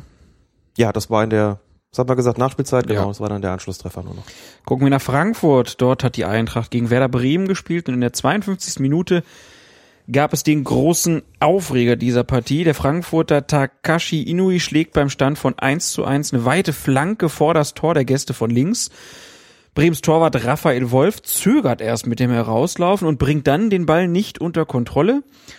Und da kommt dann der Frankfurter Stürmer Haris Seferovic angeflogen, kollidiert mit Werders Schlussmann und schiebt dann den Ball, der dann frei auf dem Boden liegt, im zweiten Versuch aus kurzer Distanz, ich glaube mit dem Knie ins Tor. Das habe ich nicht mehr im Kopf. Glaube ja. Und es ist ja auch das Knie, was entscheidend ist bei dieser Szene, ähm, nach der Wolf dann auch verletzt liegen bleibt und auch kurze Zeit später gegen Richard Strebinger ausgewechselt werden muss. Ähm, denn dieses Knie, das trifft den Torwart da im 5-Meter-Raum. Deshalb protestieren die Werder Mitspieler auch vehement, weil sie halt ein Foul von Severovic gesehen haben wollen. Christian Dingert gibt allerdings den Treffer. Jetzt muss man natürlich erstmal sagen, da ist ja diese Regel, dass Torhüter im 5-Meter-Raum ja nicht angegangen werden dürfen. Schöne Vorlage, genau. Ähm, da bin ich so richtig kalt erwischt worden von der ganzen Angelegenheit. Zieh mal das Ganze mal vor. Einige Tage nach diesem Spiel gab es einen Artikel im Kicker, in dem Helmut Krug klargestellt hat, diese Regel, nach der ein Torwart im Torraum grundsätzlich gar nicht gerempelt werden darf, gibt es seit 2012 schon nicht mehr. Kurze Erklärung dazu. In der besagten Regel, das ist die Regel 12, verbotenes Spiel und unsportliches Betragen, steht grundsätzlich erstmal drin, wenn der Torwart den Ball hält, darf er nicht angegriffen werden. Dann wird noch definiert, was halten heißt. In den Händen halten, hochwerfen, titschen, auf der ausgestreckten Hand den Ball halten und so weiter. Darf er nicht angegriffen werden. Das ist der Regeltext, beziehungsweise das sind die Ergänzungen der FIFA, die es dazu gibt. Und dann gibt's im Regelheft noch zu jeder Regel so eine Rubrik zusätzliche Erläuterungen des Deutschen Fußballbundes. Das sind dann in aller Regel Präzisierungen. Regeln müssen ja präzisiert werden. Das ist also quasi die Auslegung des Regelwerks, die dazukommt. Und da fand sich eben bis 2012 der Passus, der Torwart darf im Torraum nicht gerempelt werden, es sei denn, er hält den Ball oder hindert selbst einen Gegner. Mit Rempeln, das muss man auch dazu sagen, jetzt wird es nämlich erst richtig kompliziert. Rempeln ist ja eigentlich aber gemäß Regel 12, gehört zu den Vergehen, die mit einem direkten Freistoß bestraft werden, beziehungsweise im Strafraum mit einem Strafstoß, wenn es sich gegen einen Stürmer richtet. Es gibt aber auch das sogenannte korrekte Rempeln. Korrektes Rempeln heißt Schulter gegen Schulter, wenn der Ball in Spielnähe ist. Korrektes Rempeln Schulter gegen Schulter, wenn der Ball nicht in Spielnähe ist, gibt einen indirekten Freistoß. Haben wir auch die Frage bekommen, warum denn eigentlich das und wieso indirekt? Das fällt, ich habe mich extra nochmal bei unserem Mittelrhein-Lehrwart erkundigt, unter den Gegner, den Lauf des Gegners behindern, mhm. führte zu einem indirekten Freistoß. Gemeint mit diesem DFB-Zusatz, der Torwart darf nicht gerempelt werden, war auch dieses Schulter gegen Schulter, was, wenn der Ball in Spielnähe ist, normalerweise erlaubt ist. So stand das drin. Dann ist es 2012, also im Sommer 2012, ist es getilgt worden. Als Lehrwart habe ich damals, wie in jedem Sommer, das Schreiben vom DFB bekommen, in dem die Regeländerungen oder Auslegungsänderungen seitens der FIFA vermerkt sind in dem aber auch vermerkt ist, was der DFB an seinen zusätzlichen Erläuterungen ergänzt oder möglicherweise streicht. Ich habe das damals bekommen, ich habe es aber übersehen und habe viele Kollegen gefragt und eigentlich haben alle gesagt, wussten wir nicht, haben wir vergessen, ist damals nicht groß besprochen worden. Ist interessant, dass zweieinhalb Jahre nach der Streichung dieses dieser im Grunde deutschen Sonderregelung, so muss man es ja nennen, jetzt plötzlich so ein paar Tage diskutiert worden ist, wie Torwart nicht rempeln und so weiter. Das wussten wir ja gar nicht. Wieso ist das in den letzten zweieinhalb Jahren kein großes Thema mehr gewesen? Muss sagen, nach meinem Eindruck ist es auch so, dass gar nicht großartig anders gepfiffen worden ist anschließend. Nee. Nur ein Beispiel, bei Spiel Bayern gegen Leverkusen, da gab es so eine Situation, so ein Zweikampf zwischen Leno und Lewandowski. Eigentlich macht Lewandowski da nicht viel mehr, als im Torraum mit zum Ball hochzusteigen und Kircher pfeift das Ding ab. Anschließend wird der Ball ins Tor geschossen, durch Robben, Tor zählt nicht. Eigentlich ganz klar eine Sache, wo man sagt, also Gab es auch keine Diskussion. Es gab auch keine Diskussion, weil es eigentlich weiterhin alle so gewöhnt sind. Das muss man dazu sagen. Da steht drin, der Torwart darf nicht gerempelt werden. Es sei denn, er hält den Ball oder hindert einen Gegner, was auch ein Widerspruch wäre zum Rest der Regeln mit dem Halten. Aber lassen wir es mal kurz außen vor. Das steht da so drin. Da gab es besonders regeltechnisch beschlagene Menschen, die gesagt haben, was der Seferovic da gemacht hat gegen den Wolf, war doch gar kein Rempeln. Das war vielleicht ein Anspringen oder ein Stoßen oder was auch immer, aber das war doch kein Rempeln gehe ich mit. Darum geht's aber gar nicht, denn dieser Zusatzbestimmung, die da gestrichen worden ist 2012, hatte eine weiterreichende Bedeutung. Da stand zwar Rempeln, aber gemeint war im Grunde genommen, der Torraum ist eine Schutzzone für den Torwart und innerhalb dieser Schutzzone darf er im Prinzip eigentlich gar nicht angegriffen werden. Das war das Ergebnis in der Praxis. Wir können lange darüber diskutieren, ob die Schiedsrichter da was falsch verstanden oder falsch ausgelegt haben. Ist alles wurscht. Für die Praxis hat das geheißen, hat es bedeutet, im Torraum ist der Torwart absolut tabu. Das heißt, im Zweifelsfalle, wenn der hochsteigt und kriegt den Ball nicht zu fassen, wird irgendwie auch nur so ein bisschen behindert, so ein bisschen angegangen, wird das Ding sofort abgepfiffen, allein schon um weiteren Ärger zu vermeiden, aus schiedsrichtertaktischer Sicht. Das war die Konsequenz dieser Zusatzbestimmung. Das muss man einfach dazu sagen. Ich kenne die Äußerung vieler Fußballfans, die gesagt haben, in England wird sowas nicht abgepfiffen. Da darf man auch im Torraum den Torwart so ein bisschen bedrängen, ohne dass direkt der Schiedsrichter das Spiel unterbindet. Und jetzt wissen wir auch, warum das so ist. Das war nämlich dieser Punkt 16 in den alten Zusatzbestimmungen des DFB, der dafür gesorgt hat, dass in Deutschland im Torraum kleinlicher gepfiffen worden ist als international. Das ist also kein Mythos, das stimmt tatsächlich. Den gibt es nicht mehr. So, und jetzt zurück zu dem Fall. Was bedeutet, dass der Torwart von Werder Bremen, Raphael Wolf, genauso wie alle anderen Torhüter, kein Sonderrecht genießt. Das ist nämlich ein Punkt gewesen, den unter anderem Thomas Eichin geltend gemacht hat, der gesagt hat, ich gehe davon aus, dass der Torwart im Torraum einen besonderen Schutz genießt. Ist auch ein Punkt, den ich in der Kolumne für NTV noch niedergeschrieben habe, gesagt, das kommt noch dazu, dass das ganz im Torraum gewesen. Deswegen hätte man das doch vielleicht lieber nicht geben sollen. Das kann aber kein Kriterium sein, denn da kann man sich nur die Frage stellen, ist es ein Foul? Ja oder nein? Aber was keine Rolle spielt bei der Beurteilung, ist die Frage, war es im Torraum oder nicht? Das ist die Konsequenz und die Bedeutung der Streichung dieser Zusatzbestimmung, dieser zusätzlichen Erläuterung des DFB aus dem Jahr 2012 und warum das in der Öffentlichkeit bis dahin keine Rolle gespielt hat und auch bei den Lehrwarten nur unter ferner Liefen rangiert hat, das kann ich nicht wirklich beantworten. Ich habe auch gedacht, Ich könnte ja vermuten, dass Komisch. es, wenn, wenn das eine deutsche Sonderregel war Mhm. und warum wird das gestrichen? Natürlich, weil es irgendwie Druck von außen gibt, weil gesagt wird, ihr müsst das jetzt aber mal so machen wie alle anderen, würde ich mal schätzen. das schätzt du richtig, denn Und dann würde ich halt immer denken, naja, das ist dem DFB dann vielleicht auch nicht so ganz recht, ähm, dass man da ja so einen deutschen Sonderweg hatte und dann wird das halt nicht groß kommuniziert. Könnte sein. Also Punkt eins, du hast recht, das ist vom DFB sogar wörtlich so angeführt worden. Ich zitiere trotzdem jetzt nur aus dem Gedächtnis. Sie haben das gestrichen, weil es mit den FIFA-Bestimmungen kollidierte, weil es ihnen widersprach und weil die FIFA, so der DFB 2012, gesagt habe, die Bestimmungen in der Regel 12 reichen auch so für den Schutz des Torwarts aus, wir brauchen da nichts Zusätzliches. Also haben sie es gestrichen. Punkt zwei an der ganzen Sache, ich habe ja, wie gesagt, den Eindruck, den ich empirisch aber nicht untermauern könnte, dass trotzdem eigentlich weiter so gepfiffen wurde wie bisher auch. Das heißt, dass im Zweifelsfalle im Torraum für den Torwart gepfiffen worden ist. Ein Beispiel aktuell, das habe ich ja genannt. Findest du das eigentlich prinzipiell gut? Dass das so ist, dass das, also die alte Regelung, dass ein Torwart, sobald er berührt wird, ist einfach, wird einfach abgepfiffen im Fünfer. ja, finde ich deshalb gut, habe mich auch darüber so ein bisschen mit unserem ähm, Cheflevert aus dem Mittelrhein unterhalten, der gesagt hat, es muss klar sein, dass durch diese Streichung der Torraum seine Funktion als Schutzzone für den Torwart komplett verloren hat. Der ist nur noch dafür da, dass von da der Abschluss ausgeführt wird und dass, wenn es im Torraum einen indirekten Freistoß gäbe für die angreifende Mannschaft, dass der auf dieser Linie ausgeführt wird oder ein Schiedsrichterball.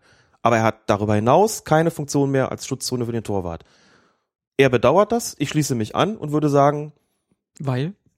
weil ich das, weil der Torwart eine herausgehobene Stellung hat, eine herausragende Stellung hat im Fußballspiel und weil ich glaube, dass es gut und richtig ist, dass es eine Zone gibt, die 5,50 Meter bemisst von der Torlinie entfernt, in der er einen besonderen Schutz genießt, in der er einfach gar nicht angegangen werden darf. Man kann aber auch argumentieren, hey, wir ändern sowieso schon seit Jahren alles zugunsten des Offensivfußballs, also nehmen wir ihn auch in Deutschland, die letzten Sonderrechte, und sagen, da gibt's keine Schutzzone mehr und keine speziellen Bestimmungen, die für den Torwart sprechen. Man muss allerdings auch dazu sagen, wenn es international ohnehin so nicht gehandhabt worden ist, ist es nicht sinnvoll, eine Sonderregelung einzuführen.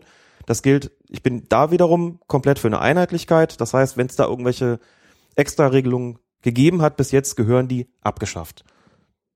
Gab in puncto Torwart auch schon vor einigen Jahren eine andere, die gestrichen worden ist. Da hieß es, bei einer Notbremse vom Torwart hat man gesagt, wenn der auch nur eine leise Chance hatte, den Ball noch zu spielen bei einer Notbremse, hat man gesagt, gelb statt rot, damit man die Bestrafung nicht zu hart ausfallen lässt, ist auch komplett gekippt worden. Torwart wird jetzt auch da behandelt, wie alle anderen auch. Hat der Leno ja Glück gehabt. Ja. Äh, also, und fußballphilosophisch würde ich sagen, eigentlich schade, dass es nicht insgesamt so ist, dass man es bei einer Schutzzone international belässt, beziehungsweise dass man sie international einführt. Da dem aber nicht so ist und da es eine deutsche Sonderregelung war, bin ich auch der Meinung, weg damit ist dann auch nur konsequent und damit auch richtig. Also da bin ich so ein bisschen zerrissen, was das betrifft. Aber interessant. Ich hätte es auch niemals aus den Entscheidungen, wie sie getroffen wurden in den letzten zweieinhalb Jahren, zweieinhalb Jahren, Du auch nicht, ne? nein. Ah, okay. Also, Da bin ich zumindest nicht alleine damit. nee, ich glaube, das, das äh, betrifft einfach das Gros Ja. der Fußballliebhaber. Und scheinbar ja auch der Schiedsrichter. Wenn Knut Kircher da ja, abpfeift, dann ist das vielleicht Alte bei ihm auch noch nicht angekommen.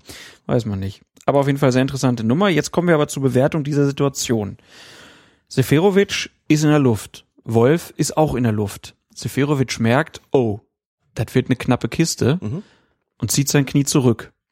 trifft den Torwart aber dennoch. Ist das Zurückziehen jetzt schon für ihn ein Alibi? Tja, ich finde das ganz, ganz schwierig. Mein allererster Eindruck von der Szene war, das ist vollkommen korrekt, das laufen zu lassen. Denn der kommt da zwar mit angezogenem Knie rein, da ist der Wolf aber noch weit genug weg. Und wenn der zögert, weil der andere mit dem angezogenen Knie kommt, ist das sein Problem. Es ist noch kein gefährliches Spiel, weil er noch zu weit weg ist. Mhm. Dann kommt er doch raus, verfehlt den Ball und als es zur Kollision kommt, ist das Knie von Seferovic schon nicht mehr oben. Das ist genau der Punkt, warum Helmut Krug gesagt hat gegenüber dem Kicker, deshalb ist das für uns ein reguläres Tor. Das ist einfach nur eine Kollision gewesen, nur ein Zusammenprall und kein Foul. Bei mir ist es eher umgekehrt gewesen. Bei mir war es so, je öfter ich diese Situation gesehen habe, desto mehr habe ich dazu geneigt, doch zu sagen, Foulspiel, pfeifen. Einfach weil ich den Eindruck hatte, das geht schon Richtung Anspringen und so wie er ihn trifft, ist das Knie zwar nicht mehr abgewinkelt sozusagen, nee, äh, nicht mehr angewinkelt, aber es ist immer noch so, dass er ihn letztlich im Sprung trifft und ich sagen würde, puh, war das jetzt wirklich nur eine Kollision oder war es nicht doch ein, ein strafwürdiges Anspringen und würde eigentlich dann, hab dann zum Schluss immer stärker in die Richtung geneigt zu sagen, muss man abpfeifen. Übrigens auch hier ein kurzes Schiedsrichter-taktisches Argument, wie schon bei der Geschichte da bei Augsburg gegen Hamburg. Wenn Dinger das Tor nicht gibt und pfeift das in die andere Richtung, auch da redet zehn Minuten später kein Mensch mehr davon, weil alle sagen, der kommt irgendwie raus, es gibt eine Kollision, der lässt den Ball irgendwie fallen, da ist ein Anspringen gewesen, der hat das Tor nicht gegeben, können alle verstehen, gibt's keinen Ärger mehr darum. Ne? Aber, Aber Schiedsrichter Taktik äh, ist ja nun ja, das ist weniger was ein- wichtig als als Schiedsrichter als die Regeln des Spiels. Ja, wobei du sich, also Taktik ist ja nichts, was einen Selbstzweck erfüllt, sondern hier Taktik ist ja was, wo hier du geht's, sagst, um, hier geht's um Tor oder oder nicht Tor. ja, wobei als Schiedsrichter sollst du ja ein gesamtes Spiel vernünftig über die Bühne bekommen und dazu gehört natürlich auch dir Gedanken darüber zu machen, welche Maßnahmen muss ich treffen, um so ein Spiel auch in fairen Bahnen zu halten. Natürlich heißt es aber auch, dass ich Entscheidungen gegebenenfalls treffen muss, die für eine Seite unbequem sind und die einen unvermeidbaren Ärger nach sich ziehen. Da kann man drüber diskutieren, ob das hier der Fall gewesen ist. Insbesondere deshalb, weil Wolf sich natürlich in der Situation auch extrem tapsig anstellt. Ne? Der kommt raus und ist halt zögerlich, dann lässt er den Ball noch fallen. Da kommt es zu dem Zusammenprall und irgendwie kann man schon auch sagen, also so wie der sich da anstellt, also auf Twitter wurde gewitzelt, wenn der Neuer da gewesen wäre, der hätte den Seferovic abgeräumt und nicht umgekehrt. Ja klar. Da ist Hat man ja im WM-Finale gesehen. nicht wahr? Das war ja der Hintergrund, denke ich mal, der, der ganzen, der ganzen Geschichte, wenn wir später auch noch zu so einem Fall kommen. Also, den kann man da natürlich auch nicht von einem Vorwurf freisprechen, dass er da reichlich zu beigetragen hat zu der Situation. Also, wir sind wir sind uns einig, es ist eine sehr sehr schwierige ja, Situation. complicated. Und so wie es Dingert entschieden hat, kann man es auch vertreten. Ja, definitiv. Und wenn sich die Schiedsrichterkommission des DFB anschließend hinstellt und sagt, für uns ist das ein korrektes Tor, dann hat man das A zur Kenntnis zu nehmen und B auch in gewisser Weise natürlich zum Maßstab zu nehmen, zu machen.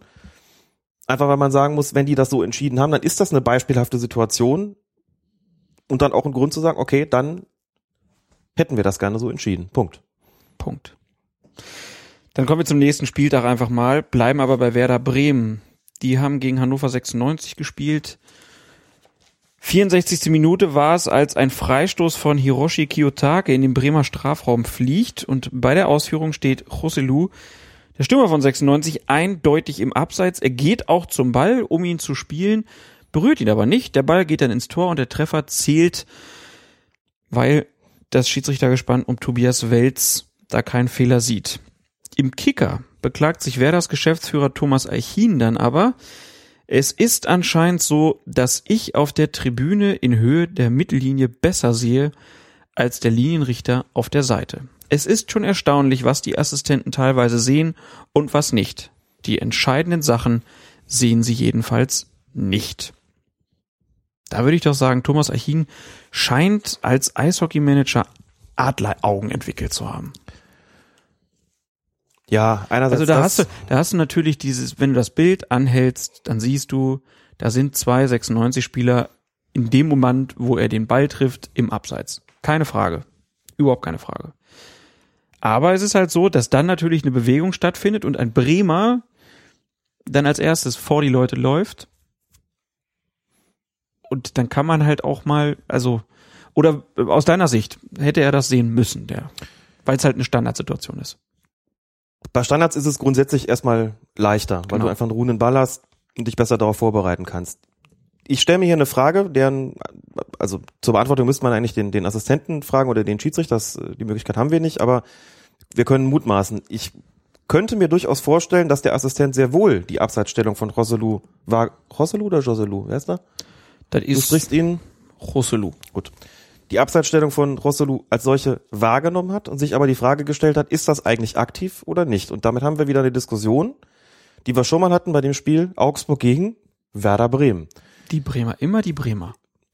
Diese Riesendebatte, wenn das sich als eine Flanke von Ja. rechts in den Strafraum kam, als Sascha Mölders aus klarer Abseitsposition einen Schritt zum Ball gemacht hat, vorbeigegrätscht ist, Raphael Wolf stand einige Meter entfernt, hat nicht eingegriffen, Ball kommt durch und dann wird Bobadilla gefoult. Wo wir damals gesagt haben, regeltechnisch ist das kein Abseits, warum nicht dazu gleich? Und so hat's der Assistent damals auch entschieden. Anschließend hat sich Herbert Fandl hingestellt und hat gesagt, wir hätten da gerne einen Abseits pfiffen. Jetzt kommen wir mal in den Bereich dieser Situation. Also, um es nochmal zu erklären, seit dem Sommer 2013 ist es so, dass wenn einem Abseits stehender Spieler den Ball nicht spielt, nicht, wenn er den Ball spielt, ist es Abseits, da muss man ja gar nicht drüber diskutieren. Wenn er nicht spielt, stellt sich die Frage, hat er möglicherweise einen Gegner beeinflusst? Und die Definition für einen Gegner beeinflussen wäre in diesem Fall, hat er den Gegner angegriffen, um den Ball zu spielen. Das steht da. Da steht nichts von, hat ihn irritiert, da steht jetzt nichts mehr, muss man sagen. Da steht nicht mehr davon, hat ihn irritiert, bedrängt, behindert, abgelenkt, was auch immer. Das ist der alte Text. Da hat man gesagt, wenn das der Fall ist, wenn er ihn bedrängt, behindert, ablenkt etc., dann ist es aktives Abseits. Jetzt steht nur noch da, um es nochmal zu sagen, Gegner angreifen, um den Ball zu spielen. Es war kein Gegner in der Nähe, den er angegriffen hat. Das war nicht so. Hab's mir diverse Male angeschaut und ich würde sagen, das scheidet aus. Rosselu hat keinen Gegenspieler angegriffen, um den Ball zu spielen, weil keiner in der Nähe war. Trotzdem beeinflusst er natürlich die Reaktion des Torwarts. Ist völlig offensichtlich, er hat ihn ja nicht berührt, den, den Ball. Der geht dann eben unberührt ins Tor. Trotzdem sind natürlich auf Seiten der Bremer alle darauf gefasst, Rosselu spielt jetzt den Ball. Tut er aber nicht. Das wäre also früher das klassische Ding gewesen, hat den Gegner irgendwie abgelenkt, hat ihn irritiert, vor allem den gegnerischen Torwart. Regeltechnisch ist es mit dem jetzigen Text nicht möglich zu sagen, das ist eine aktive Abseitsstellung gewesen. Aber um es nochmal in kürzestmöglicher Form zu sagen, genau an solchen Beispielen, genau wegen solcher Beispiele ist die UEFA und ist auch die FIFA hingegangen und hat das International Football Association Board gefragt, können wir das vielleicht wieder ein bisschen abmildern? Das geht sehr weit. Vielleicht war das auch so eine Form von Auslegung, die euch gar nicht in den Sinn gekommen ist, als ihr die Regel geändert habt, als ihr das formuliert habt, umformuliert habt, das, was da in dem äh, entsprechenden Text steht. Und das IFAB hat gesagt, nein, machen wir nicht. Und daraufhin haben UEFA und FIFA ihrerseits eben gesagt, wir geben unseren Schiedsrichtern aber trotzdem mit auf den Weg in solchen eklatanten Fällen, wo ganz klar die Bewegung insbesondere des Torwarts beeinflusst wird, aus einer klaren Abseitsposition heraus, gehen wir den Schiedsrichter mit auf den Weg, da auf aktives Abseits zu entscheiden. Herbert Fandl hat nach diesem Spiel Augsburg gegen Bremen damals gesagt, das war für mich so ein bisschen unglücklich formuliert gesagt, er steht dem Torwart im Sichtfeld. Da haben viele Kollegen zusammengezuckt, weil sie gesagt haben, das mit dem Sichtfeld verstehen wir anders. Das ist eigentlich eher so, wenn der die, die Sicht des Torwarts verdeckt, wenn der Ball kommt. Der Ball ist so auf der anderen Seite, da ist kein, ne? Gemeint war aber, er beeinflusst eben die Handlung des Torwarts. Deswegen bin ich, ohne es anders, ohne es genau zu wissen, auch hier sicher, wenn damals beim Spiel Augsburg-Bremen Fandel gesagt hat, wir wollen, dass das als Abseits gewertet wird, dann werden sie das hier höchstwahrscheinlich auch sagen. Denn diese Form von Einflussnahme hat ja stattgefunden. Das heißt, wir haben hier die Situation, rein regeltechnisch vom Text her ist es eigentlich kein Abseits und von der Auslegung ist es so, dass die internationalen Verbände, aber eigentlich auch der DFB sagen, in solchen krassen Fällen wollen wir schon, dass da auf Abseits erkannt wird. Was der Assistent sich jetzt draußen gedacht hat, das weiß ich nicht, ob er es überhaupt wahrgenommen hat, dass es ein Abseits war. Archin meint nein, halt das schon für sehr, ähm, für, für sehr starken Tomark, das so zu formulieren. Vielleicht hat er es aber auch gesehen und sich gedacht, das ist eben vom Regeltext kein Abseits und vielleicht fehlt es da auch noch ein bisschen an der Klarstellung durch den DFB, das kann ich nur vermuten. Das heißt, wir haben hier weiterhin dieses Abseitsdilemma in solchen krassen Situationen. Ja. Deliberate Play war es aber nicht. Wie heißt das hier auf Englisch? Das ist, nee, das wäre was anderes. Das ist Ja, weder ja, Deliberate Play noch Del Aber wie- Deliberate Safe. wie, wie heißt der Fachbegriff hierfür? Haben wir nicht. ne? Puh, ist es.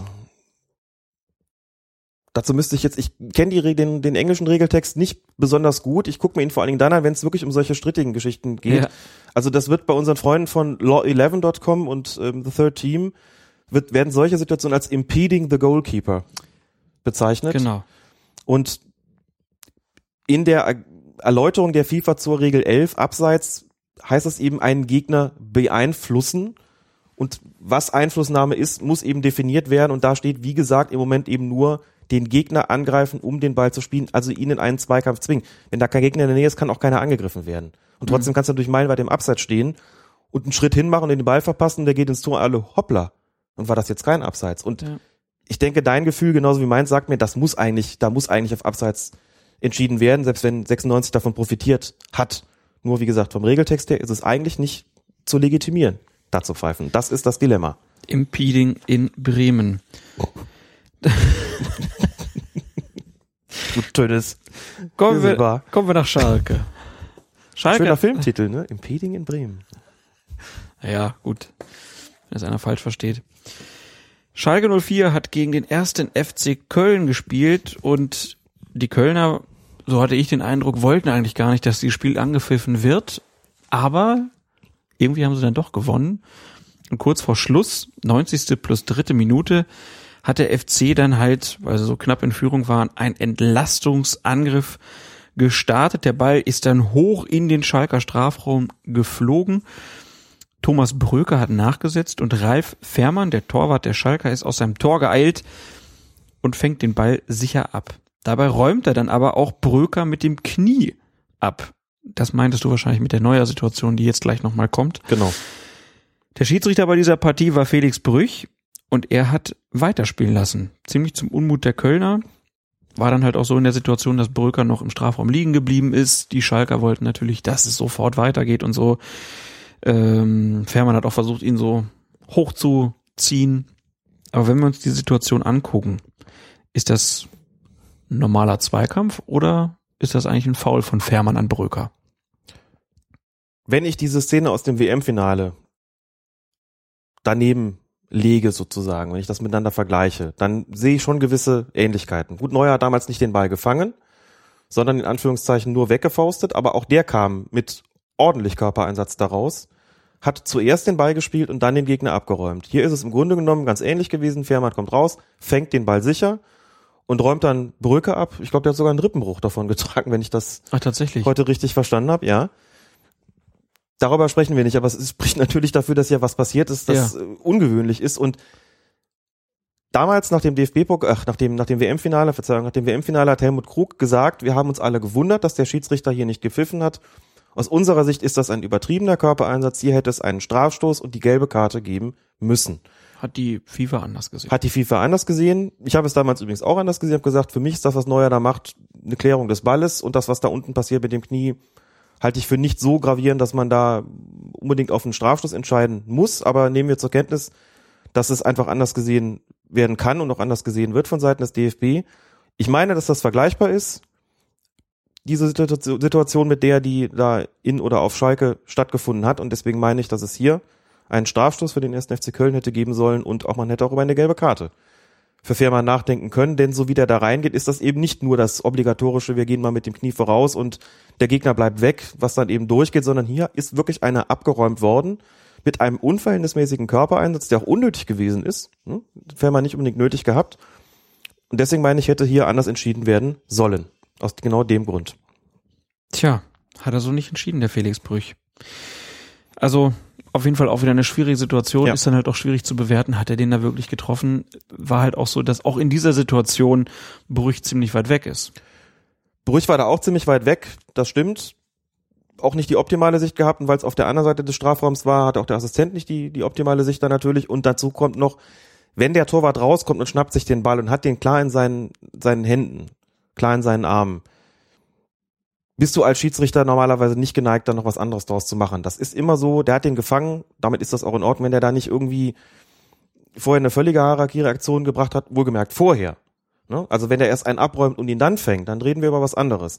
Aber diese Reihenfolge erst klar, fair, gefaustet oder gefangen und dann abgeräumt, ist immer so ein Ding, wo der Schiedsrichter sagt, da gehe ich nicht dran.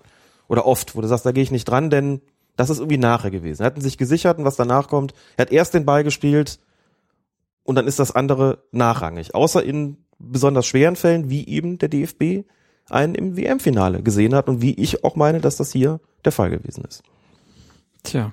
Aber es erklärt auch, warum Felix Brüch sich dafür nicht entschieden hat. Ja.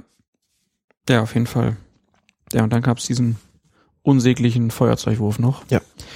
Äh, wo man sich dann auch mal fragen kann, was sind das eigentlich für Idioten manchmal in Fußballstadien? Also mit so einem Eisenfeuerzeug oder was das ist oder Also ein Aluminium. Sturmfeuerzeug, keine Ahnung, ne? Mhm. Ja, jemand, also egal, wen ich damit bewerfe, Ja, gut, klar. brauchen wir nicht drüber reden. Gucken wir lieber nach Wolfsburg zum Spiel des VfL gegen Paderborn. Und da hatte Schiedsrichter Manuel Gräfe einiges zu tun und er hat auch, das würde ich so sagen, nicht immer ein glückliches Händchen bewiesen. Gehen wir es mal durch. 29. Minute, Wolfsburg-Stürmer Bas Dost geht nach einer scharfen Hereingabe in den Strafraum der Paderborner zu Boden. Der Paderborner Christian Strodig soll ihn regelmäßig zu Fall gebracht haben, so sieht es zumindest der Schiedsrichter Manuel Gräfe, der deshalb auf den Elfmeterpunkt zeigt. Was man festhalten kann, es ist auf jeden Fall so, dass die beiden ziemlich dicht beieinander sind und das sind doch irgendwie Arme im Einsatz. Reicht das aus deiner Sicht für einen Elfmeter? Naja gut, das reicht so natürlich nicht für einen Elfmeter, aber auch hier nochmal aus Sicht des Schiedsrichters, es gibt so ätzende Situationen, Hereingabe von der Seite, da fliegen irgendwie zwei hin und einer bleibt liegen, das ist der Stürmer.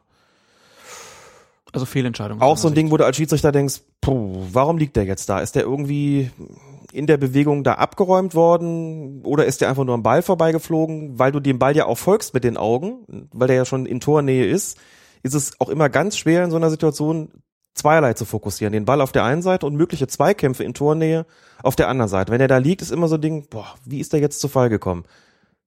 Dann siehst du die Wiederholung und denkst dir, da war eigentlich nicht genug, um auf den Punkt zu zeigen Ja. Würde ich sagen. Klar waren da irgendwie so ein bisschen die Arme im Spiel und klar ist da auch eine gewisse Dynamik in der Aktion. Er läuft ihm halt hinterher, das sieht dann schon immer doof aus. Und das wenn er dann dann die Arme aus. von hinten Ja. so um ihn rumliegt. Ja. Dann, Also ich kann den Pfiff verstehen. es ist eine enge Regelauslegung, Ja. aber es ist, soweit würde ich auf jeden Fall auch gehen, es ist keine falsche gewesen, es ist eine Entscheidung, wo man sagen kann, gut, wenn man grundsätzlich da etwas weniger großzügig amtiert, kann man da auch auf den Punkt zeigen. Das ist die Frage, ob Gräfe den in München auch gegeben hätte. Dazu später Dazu mehr. später mehr. 44. Minute. Wieder Strohdiek, der Paderborner gegen Dost, aber diesmal hat Gräfe einen Stürmerfoul des Wolfsburgers gesehen und gibt deshalb Dosts Tor zum 2 zu 0 nicht. Und da muss ich sagen, das habe ich nicht verstanden. Die nächste riesig ätzende Situation für einen Schiedsrichter. Zwei Leute, also du hast einen Steilangriff, Verteidiger und Stürmer rennen aufs Tor zu und plumps, bleibt der Verteidiger plötzlich liegen. Denkst du, ist der jetzt in Straucheln gekommen? Hat er sich freiwillig auf die Mappe gelegt? Aber da ist muss, er ich gestoßen Gräfe, worden? da muss ich Gräfe ja schon sehr sicher gewesen sein, dass der Dost ihn gefoult hat, weil also aus Schiedsrichtertaktischer Sicht würde ich ja sagen, mhm. da ist ja auch kein Paderborner, der sich irgendwie großartig beschwert. Doch. Ja, aber nicht so, dass ich jetzt denke, deswegen pfeife ich den nicht. Und Jubel, Bastos dreht ab. Äh, Da stehen vier Paderborner mit erhobenen Händen und sagen, was war das? Das ist ein Foul gewesen. Vier. vier? Die, die ich sehen kann. Und zwar Okay. heftigst. Hab ich Also anders wahrgenommen. die es gibt, gibt Interviews auch mit Markus Weinziel, nicht, dass das jetzt die Instanzen sind, aber immer interessant, was äh, diejenigen sagen, die sozusagen davon profitieren. Also in dem Fall ja da, äh, die Augsburger, äh, Entschuldigung, die, die, ähm, das rede ich von Markus Weinziel. Breitenreiter meinst du So, wahrscheinlich. jetzt ne? habe ich auch richtigen Mist gebaut, denn ich habe was durcheinander gebracht. Im Studio von Sky war Markus Weinziel und der ist gefragt worden, was er dazu meint und der hat gesagt, das ist für ihn ein klares Tor. Ich habe dann in dem Moment einfach einen Dreher im Kopf gehabt und habe dann aus irgendwelchen Gründen Weinziel mit Breitenreiter verwechselt. Vergessen wir es einfach wieder. Also das Problem ist hier, der liegt da und es fällt anschließend ein Tor. Und nochmal, haben wir schon vor vielen Folgen mal gesagt, wenn sich am Ergebnis was ändert in so, durch so eine Situation, ist es für den Schiedsrichter immer unangenehmer, als das Ding andersrum zu pfeifen aus taktischer Sicht. Trotzdem kommen wir natürlich nicht umhin zu sagen, was war denn hier? Und wenn man sich das nochmal anguckt und nochmal und dann natürlich irgendwann auch das Zeitlobwissen hat, muss man sagen, das hat eigentlich nicht gereicht für einen Pfiff. ja. So, ist dann wirklich auch, das war so, wie Dieter Hecking im Interview gesagt hat, wohl eher ins Straucheln geraten. Eine Art von Straucheln, mit dem Dost möglicherweise nicht so viel zu tun hat. Man könnte auch, weil sich die Frage stellt, wieso fällt der denn? Vielleicht gab es auch einen kleinen Kontakt von Dost mit dem Fuß, da im Laufduell, mit dem Fuß gegenüber Strodig. Aber ich denke, das ist eigentlich nicht genug für den Pfiff. Ich kann versuchen, eben zu erklären, warum reagiert ein Schiedsrichter in so einer Situation so. Die für ihn in der Realgeschwindigkeit auch vielleicht schwierig zu beurteilen ist. Wenn es plötzlich Platsch macht und der liegt da und du hast nicht den Eindruck, der ist jetzt wirklich freiwillig gefallen, folgt für dich als Schiedsrichter daraus mit einer gewissen Zwangsläufigkeit, dann war da eine Unsportlichkeit im Spiel, dann kann das Tor nicht regulär erzielt worden sein. Also gibst du es, pfeifst du es dann andersrum. Das wird das gewesen sein, was Manuel Gräfe beeinflusst hat. Wenn man es dann von der Situation her beurteilt, nochmal anschaut, muss man sagen, das hat eigentlich für den Pfiff nicht gereicht. Da ist dann wohl doch ein reguläres Tor aberkannt worden. Aber es geht ja immer auch darum, sich die Frage zu stellen, wie kommen Schiedsrichter zu Entscheidungen? Aber es war dann zumindest auch eine, sagen wir mal, sehr kleinliche Regelauslegung an der Stelle. Auf jeden Fall. Und das Tor zählte halt nicht, was dann, ja, 2-0, im Endeffekt geht's 1-1 aus, ähm, ist natürlich dann ziemlich bitter. Ähm, es ist dann ja das Gegentor kurz danach, also in der zweiten Halbzeit, 50. Minute und zum dritten Mal ist es wieder Strodig, diesmal auf der anderen Seite im Strafraum beteiligt. Ähm, Naldo geht dort mit, ja, kann man ruhig sagen, hohen Bein gegen ihn vor. Man kann sich dann natürlich fragen, trifft er ihn auch? Auf jeden Fall bricht Strodig zusammen. Irgendwie hält sich auch das äh, Gesicht. Und ist es natürlich auch so ein bisschen die Frage, was ist da vorher so ein bisschen passiert? Ist das vielleicht schon ein Foul von Naldo gewesen? Ähm, Gräfer hat auf jeden Fall Strafstoß für Paderborn gegeben, der dann auch verwandelt wurde. Tja, also wie, wie siehst du diesen Ablauf? Also es ist ja nicht nur, dass das hohe Bein von Naldo ist, sondern da sind auch vorher halt die, die Hände von Naldo am Mann und dann kann man ja sagen, na gut, hat er auf der einen Seite gepfiffen, mhm. muss er es auf der anderen auch machen. Ja, also so ein bisschen die Hände dabei, Strodig wehrt sich aber auch, dann kommt das hohe Bein und dann ist vollkommen klar, also ein Bein in dieser Höhe ist, wenn der Ball nicht getroffen wird, in jedem Fall mal gefährliches Spiel. Ja der Ball ist nicht getroffen worden. Insofern ist vollkommen klar, dass diese Möglichkeit, dass da irgendwas fair gelaufen ist, scheidet im Grunde genommen aus. Stellt sich dann im Wesentlichen noch die Frage, rein von der Aktion, hat er den Gegner getroffen? Also hat ein Kontakt stattgefunden, dann ist es ein stinknormales Foulspiel, dann ist es verbotenes Spiel, da gibt es einen Strafstoß und nichts anderes. Wenn er ihn nicht getroffen hat, ist es gefährliches Spiel, weil er mit seinem Fuß irgendwo in Kopfhöhe von, von Stodik spielt. Dann ist es ein gefährliches Spiel, dann hätte es einen indirekten Freistoß geben müssen. Der entscheidende Unterschied ist also Kontakt, ja oder nein. Das Halten vorher von Naldo mag die Entscheidung in gewisser Weise begünstigt haben, hätte ich für sich genommen, aber noch unter der Rubrik, das passiert im Strafraum, das kann man noch laufen lassen, ähm, gewertet, dass Strodig natürlich einen Moment braucht, bis er realisiert, dass er da irgendwo so einen Streiftritt abbekommen hat, wie ich das mal nennen möchte. Das ist natürlich unschön, weil das immer so ein bisschen den Beigeschmack hinterlässt, so er er simuliert ja irgendwie doch. Er ist gar nicht getroffen worden. Also ich konnte das nicht sehen, ehrlich gesagt. Hab mir drei, vier Zeitlupen angeschaut, der da getroffen worden ist oder nicht, kann ich nicht beurteilen. Das geht so richtig so 21, 22 und dann Auer, der hat mich im Gesicht getroffen. Das kann auf jeden Fall nicht sehr schlimm gewesen sein, sonst äh, wäre es gewiss schneller gegangen. Heißt aber auch nicht, dass er nicht getroffen worden ist natürlich. Ist einfach nur, hat ein gewisses Geschmäckle, neige aber insgesamt dazu zu sagen, das war dann sicherlich korrekt. Natürlich auch im Sinne der Linie, die Gräfe hatte, ähm, kann man hier auf Strafstoß entscheiden war dann in dem Fall auch auf der anderen Seite, da muss man auch mit gleichem Maß messen, passt also dann auch in gewisser Weise natürlich zur Linie. Also das ist dann auch in Ordnung. Und es, es riss nicht ab mit den Strafraum-Szenen für Manuel Gräfe. 58. Minute dann ist es der Paderborner Alban Meha und ich möchte hier gerne Hansi Küpper zitieren, der nämlich gesagt hat, hier wird Alban Meha zum Rasenmäher. Bitter, ne? Das gibt Strafkästen. Also im zweistelligen Bereich auf ja. jeden Fall. Ähm, also Mehr hat auf jeden Fall den einschussbereiten Dost ähm, ja, weggestoßen, räumt ihn quasi ab, rennt ihn um, was auch immer. Nur den Ball, den spielt er auf jeden Fall nicht. Und es ist dann Manuel Gräfe, der diesmal nicht pfeift. Und die Frage bleibt, warum pfeift er nicht? Ja, das passte natürlich dann nicht mehr zur Linie, denn das war, wie viele gesagt haben, da schließe ich mich dann in dem Fall auch an, tatsächlich von den gesamten Strafraumsituationen wahrscheinlich das klarste. DOS ist da doch einschussbereit und dann, ja, was auch immer mehr da getan hat, abgeräumt, umgerannt, weggeschoben, das geht dann eigentlich auch nicht mehr durch auch hier aus Schiedsrichter jetzt, ich sage mal nicht taktischer, sondern psychologischer Sicht, ist das so ein Ding, du hast hier einen gehabt, einen Strafstoß und du hast auf der anderen Seite einen gehabt. Dann hast du schon wieder so eine Situation und denkst, oh nee, komm. Nicht das vierte Mal in diesem Spiel, dass ich irgend so eine, so eine Strafraumsituation zu beurteilen habe. Jetzt lasse ich laufen. Jetzt ist mir das Ding nicht klar genug, dass ich nochmal auf den Punkt gehe, dass du wirklich denkst, du sonst, natürlich entsteht auch bei dem Schiedsrichter im Kopf irgendwann mal das Ding, wenn ich jetzt jede Kleinigkeit pfeife, dann haben wir am Ende sechs Strafstöße in diesem Spiel. So, das willst du natürlich irgendwo auch nicht. Mhm. Du willst nicht da rausgehen und sagen, ich habe da irgendwie eine Linie im Strafraum gerade angelegt, die eigentlich zu kleinlich gewesen ist. Das könnte ein Grund gewesen sein, aus schiedsrichterpsychologischer Sicht, zu sagen, nee, und den kriegt er jetzt nicht. Und trotzdem muss man sagen, im Vergleich war es eigentlich der eindeutigste, auch wenn, und das fand ich bemerkenswert, Bastos selbst das ganz anders gesehen hat, beziehungsweise gar nicht so groß drüber reden wollte. Ja, dann hören wir doch mal rein, was Bas Dost sagt und dann auch direkt, was sein Manager Klaus Allofs zu der Leistung von Schiedsrichter Manuel Grefe gesagt hat nach dem Spiel. Keine Ahnung, ich glaube nicht, dass das, das war eigentlich nicht gut gemacht von mir. Ich nehme das schlecht mit. Ich habe keine Ahnung, ob das ein Elfer war, aber ähm, das war einfach schlecht von mir. Das musste ich besser machen, denn reden wir überhaupt das, da nicht über. Es gibt einen Elfmeter, aber ich denke, die Entscheidungen, die dann getroffen worden sind, die waren doch recht seltsam. Also Wieso? Sie haben auch gerade mit Manuel Gräfe noch gesprochen. ja, ich habe ihm gesagt, er soll in München auch mal so pfeifen. Ja, Was meinen Sie damit? ah, das ist, ist mir gerade in den Sinn gekommen. Und welche Entscheidungen kritisieren Sie? Ich denke, dass es bei Bastos, glaube ich, ein klarer Elfmeter war. Und äh, es waren noch ein paar andere Entscheidungen, denke die ziemlich klar waren. Bas Dost sagt also, ja, war schon irgendwie alles okay und nimmt sich selber in die Pflicht, hätte es besser machen müssen. Und dann kommt aber Klaus Allofs und sagt vorm Sky-Mikrofon, also das solle Manuel Gräfe doch mal in München machen. Sinngemäß hat er ihm das äh, vorgeworfen, dass er bei den Bayern anders pfeift.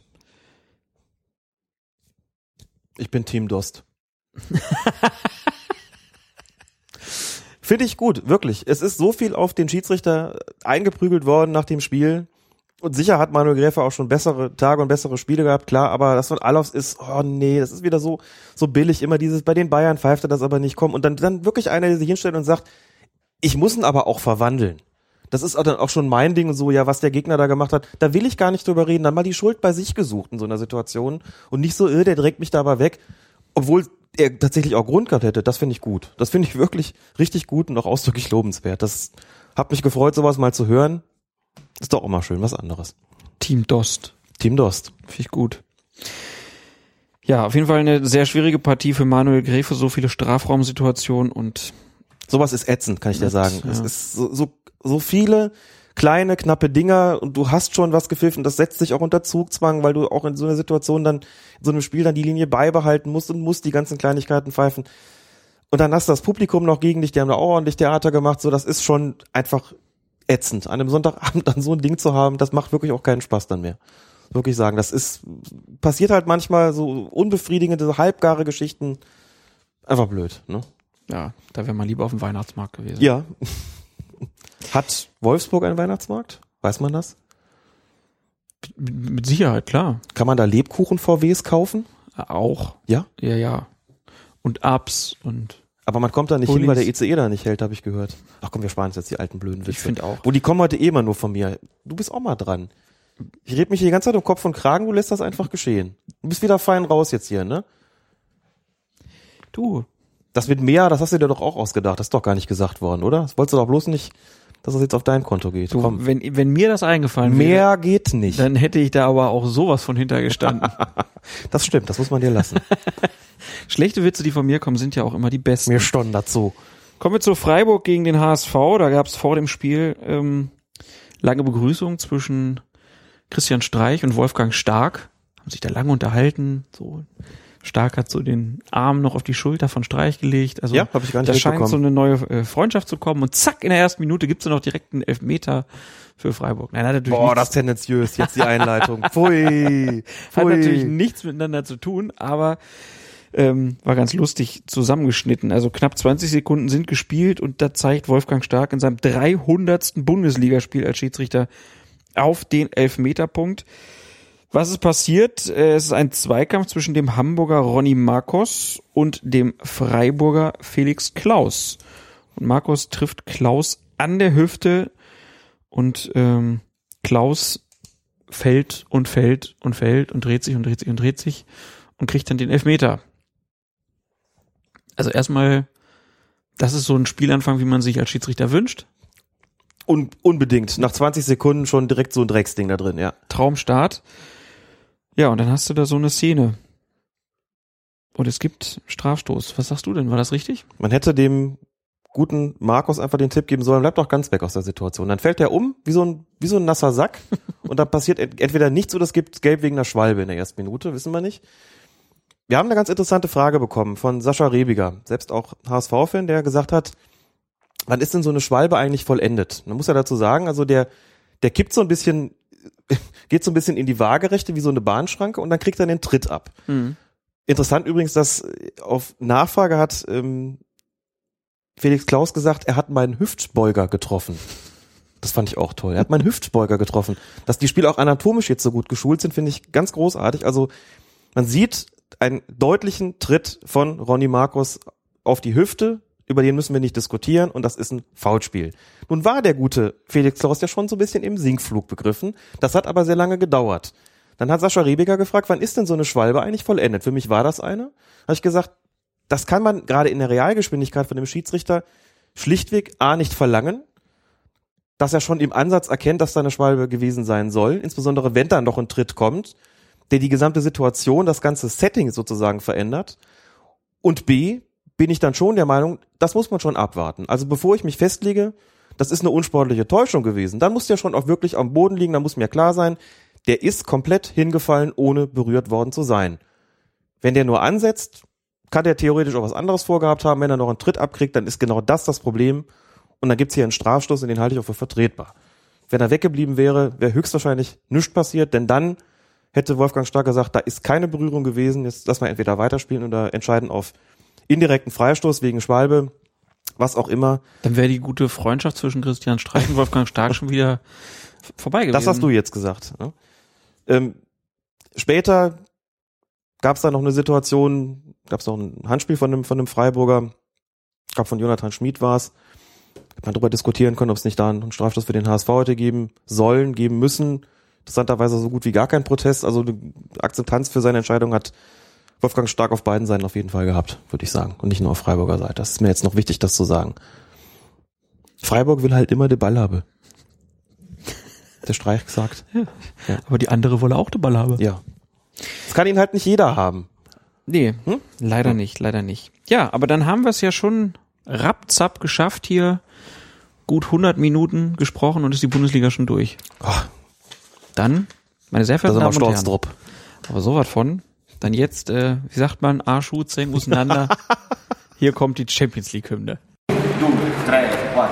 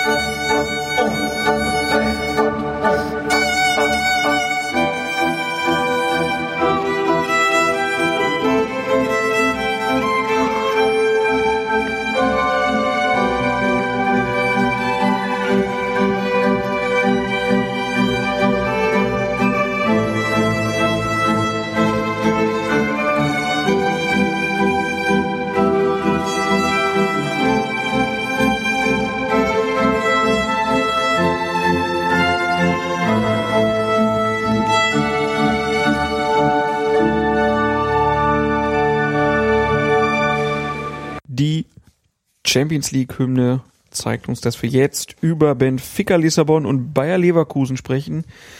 Die sind nämlich am sechsten Spieltag ähm, aufeinander getroffen, spielen aber überhaupt keine Rolle bei dem, was wir besprechen wollen, denn es geht um den Weißrussen Alexei Kulbakov, der ein Fall für den Modepodcast Colinas Erben geworden ist, denn als Schiedsrichter trug er bei seinem allerersten Champions League Spiel keine Champions League Kluft, sondern das WM-Trikot, was ja auch in der Bundesliga eingesetzt wird. Und da muss man sich natürlich als modeaffiner Mensch dann schon fragen, wie kann das passieren? Das wüsste ich auch gerne mal. Ob das Champions League Kit gar nicht in Weißrussland angekommen ist?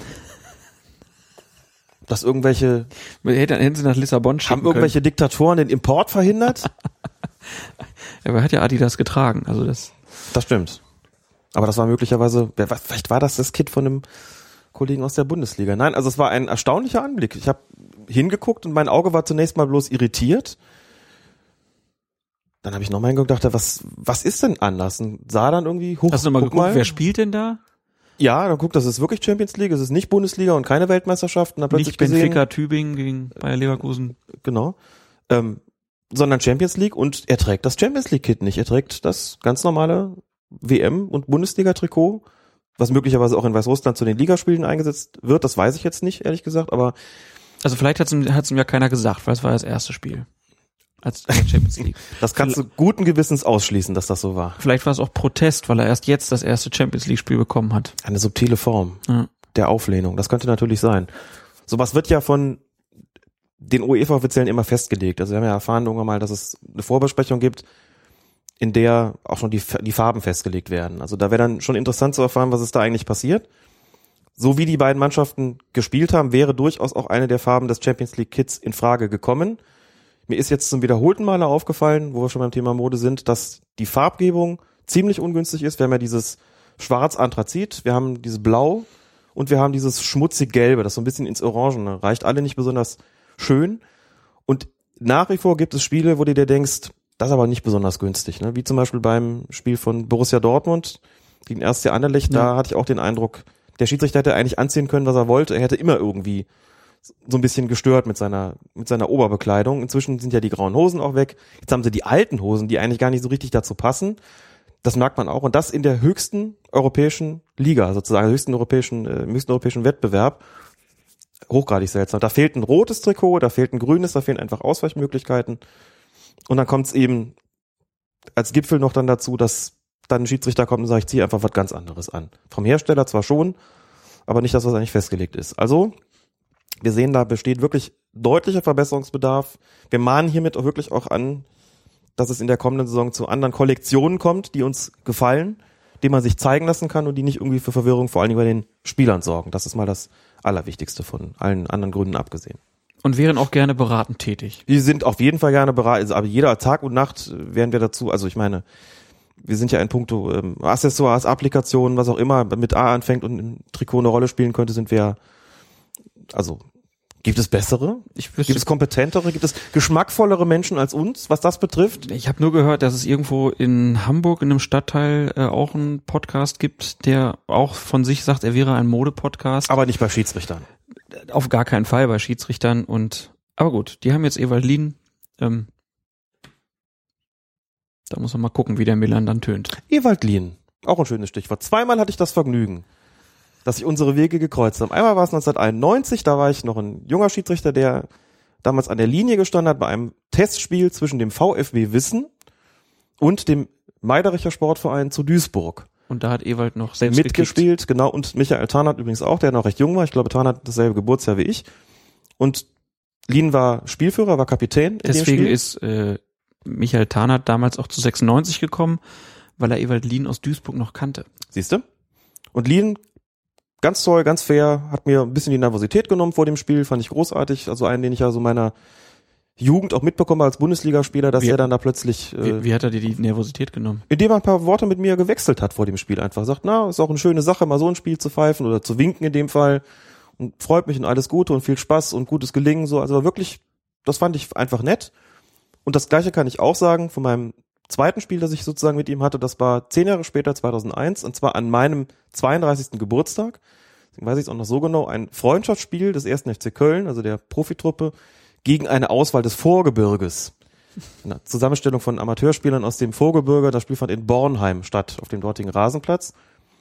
Trainer damals des ersten FC Köln eben besagter Ewald Lien und der hat mir vor dem Spiel so wirklich als irgendwie mitbekommen, hat dann gesagt, herzlichen Glückwunsch, auch eine schöne Sache am Geburtstag so ein Spiel zu haben, wünsche gutes Gelingen, viel Spaß und nachher noch eine schöne Feier. Fand ich total nett und nach dem Spiel noch kurz unterhalten, also meine beiden Erfahrungen, die ich mit ihm hatten, waren auf jeden Fall sehr positiv. Ewald Lien. Ewald Lien. Ewald Lien. Auch einer, der modisch sehr hervorgestochen ist. Ja, vor allen Dingen unbedingt, ja. äh, in seiner Zeit in Rumänien. Da gibt's ein schönes Meisterschaftsbild von ihm, von ihm mit Basecap und so. Er war ja aber schon auch, was seine, seine Frisur betraf, auch zu Bundesliga-Zeiten schon auch. Sah au- aus wie einer von den Musketieren. Ja. Ich habe immer geglaubt, das ist der Sänger von Genghis Khan. Ist er auch. Ist er auch. Kann ich hier jetzt einfach mal Siehst zugeben. Kommen wir zurück zum Sport. Real Madrid gegen Ludogorets Rasgrad. Wo kommen die her? Liebe Hörerinnen, liebe Hörer, wir verstehen zwar was von Mode, aber nichts von Geografie. Was ist das jetzt? Ich habe keine Ahnung. Russland? Weißrussland? Hm.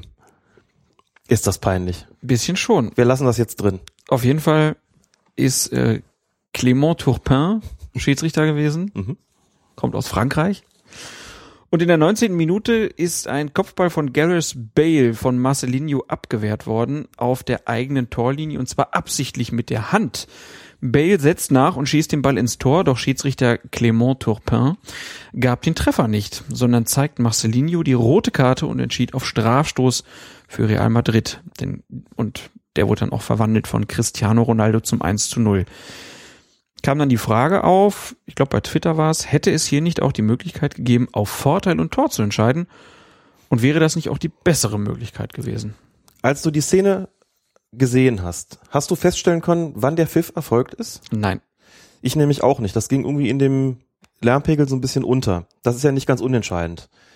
Muss man dazu sagen, erstmal Handspiel vollkommen unstrittig in der, in der Situation. Also was das betrifft, gibt's glaube ich, keine zwei Meinungen. Das ging alles recht schnell. Der Ball wird abgewehrt und dann setzt Bale nach und haut ihn rein.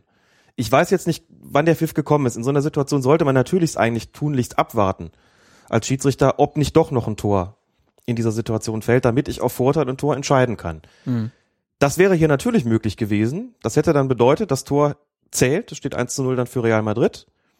Und Ludogorets Rasgrad spielt zu elf weiter, denn in diesem Fall hätte der Spieler Marcelinho, der da den Ball mit der Hand berührt hat, natürlich keine rote Karte bekommen.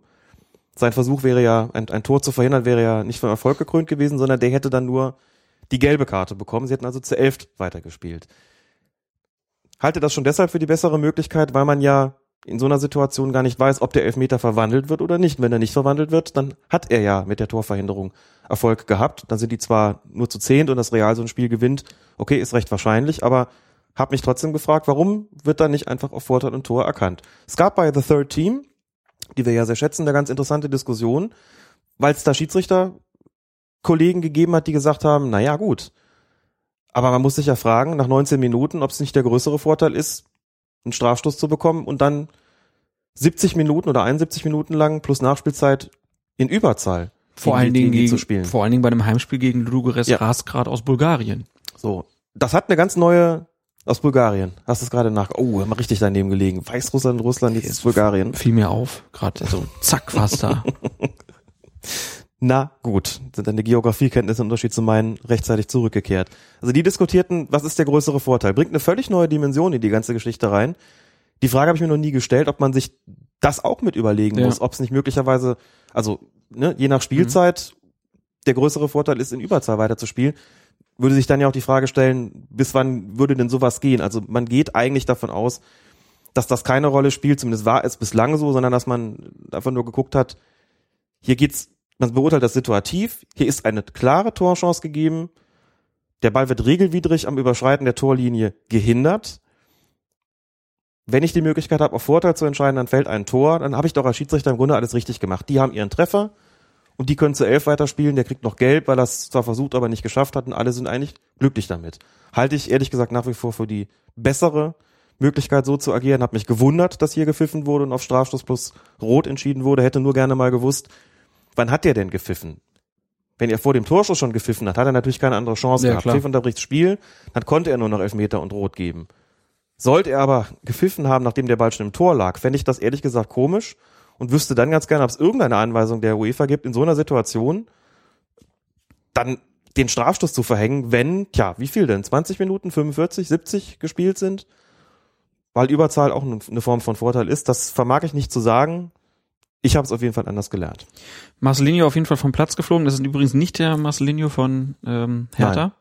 Der ist schon ein paar Jahre älter. Der ist 39, hat aber jetzt nochmal einen Vertrag gekriegt. Super. Das finde ich gut. Kickt weiterhin. Ähm, dann nächste Meldung. Die UEFA hat entschieden, Dennis Eitekin gehört ab dem 1. Januar 2015 zur, wie spricht man das dann aus? Elite Group. Elite?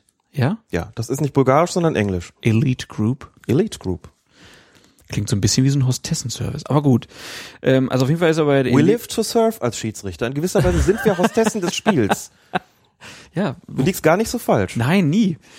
Äh, auf jeden Fall die Elite Group der Schiedsrichter, äh, er gehört jetzt damit aber zu den Besten der Besten. Ja, Also so äh, zu den besten Schiedsrichtern Europas und nimmt damit gewissermaßen den Platz von Wolfgang Stark ein. Wir hatten darüber schon gesprochen, der muss jetzt zum Jahresende aus dieser Gruppe raus. Genau. Weil Aus er- Altersgründen. Und da haben wir uns auch schon gefragt, warum ist das zum vollen Jahr und nicht nach einer Saison, wie es ja eigentlich im Fußball üblich ist. Von den deutschen Schiris gehört zu dieser Gruppe nur noch Felix Brüch und dann gibt es als ähm, ja, Gruppen darunter, unter der Elite Group noch die First Group und die Second Group. Und die Third Group auch noch. Gibt auch noch eine dritte. Third, Hm? Third auch noch, okay. Äh, First Group ist auf jeden Fall Manuel Gräfe dabei und auch Felix Zweier. Und in die First Group aufgestiegen sind auch noch Tobias Welz und Christian Dingert. Kriegt man immer gar nicht so mit, dass die international dann auch so viel mitpfeifen, ne? Ja, ist irgendwie unterbelichtet, das stimmt. Da muss man dann schon die entsprechenden Schiedsrichterseiten aufrufen. In der DFB-Schiedsrichterzeitung werden die Einsätze auch alle akribisch aufgelistet, aber Mhm. die kommt ja nur alle zwei Monate raus. Da steht da schon auch immer drin, was es so für Veränderungen gegeben hat, wer wohin befördert worden ist. Aber ich müsste jetzt nachgucken, ehrlich gesagt. Ich habe nicht gehört, dass oder nirgendwo gelesen in irgendwelchen Medien, dass Dennis Eitekin befördert worden ist. Und es ist eine Beförderung, denn der kann jetzt wirklich auch damit, das mal so ein Beispiel zu nennen, der kann jetzt auch Real Madrid gegen Manchester Ludogorets United Ach so. pfeifen.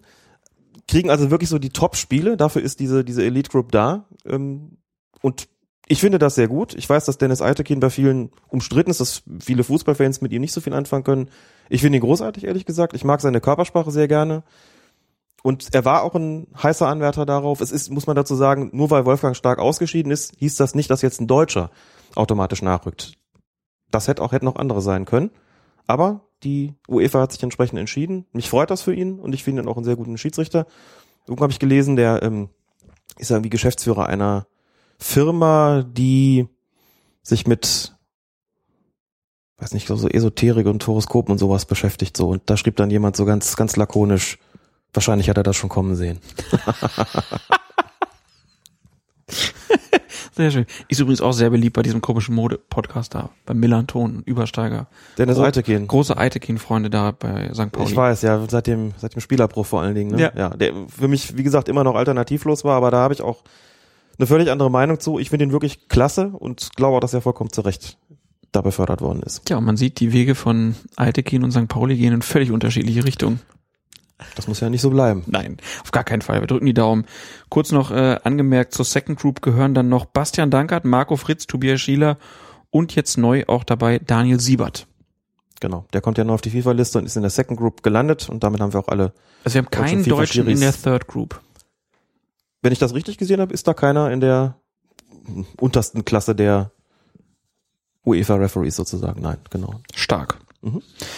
Ja, dann war's das schon wieder mit dem internationalen Fußball und wir kommen zu einem Thema, über das wir eigentlich am liebsten gar nicht sprechen wollen würden, aber was jetzt wieder so aufgeploppt ist. Die große Heutzer-Diskussion ist nochmal da, denn die Zeit beziehungsweise Zeit Online hat berichtet, dass Felix Zweier, der ja nun FIFA-Referee ist und auch aktueller DFB-Schiedsrichter des Jahres, im Zuge des Heutzer-Skandals vor zehn Jahren Schmiergeld angenommen hat.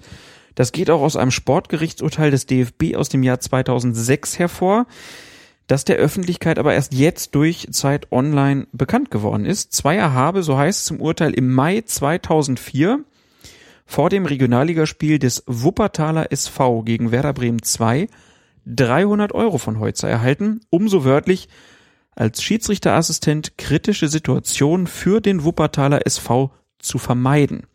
Es sei, so heißt es im Urteil weiter, davon auszugehen, dass Felix Zweier dem ersten Anwerbeversuch Robert Heuzers nicht in der von einem redlichen Schiedsrichter zu erwartenden Art und Weise widersprochen und das Geld entgegengenommen hat. Das Sportgericht sperrte Zweier für sechs Monate, veröffentlichte das Urteil jedoch nie. Ein Verfahren der Staatsanwaltschaft gegen Zweier wurde im Oktober 2005 wegen geringer Schuld eingestellt. Juristisch und sportrechtlich ist der Fall also abgeschlossen. Die Frage ist natürlich, ist dieser Fall moralisch auch abgeschlossen? Und es ist natürlich wieder die Frage, warum wurde das nicht veröffentlicht? Und da gibt es ja auch noch diese Ungereimtheit, dass irgendwie, da sind alle möglichen Veröffentlichungen des DFB, kann man online eingucken, nur eine einzige fehlt. Fehlte. Fehl, fehlte, genau. Aber äh, das ist eben die gewesen, in der dieses Urteil gegen Felix Zweier drin stand. Das öffnet natürlich Raum für Spekulationen. Lass uns erstmal kurz dabei bleiben.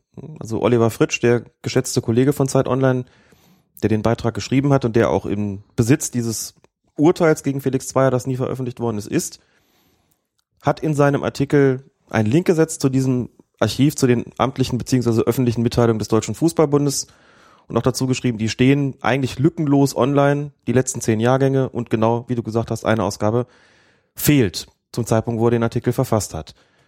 Nämlich genau die Ausgabe, in der das Urteil hätte drinstehen müssen. Plötzlich tauchte das doch wieder auf. Muss dazu sagen, ich habe ihn gefragt über Twitter, ob der DFB sich dazu geäußert hat, warum das fehlt. Und die Antwort, die er bekommen habe, habe gelautet, das sei damals noch nicht üblich gewesen, alles online zu stellen.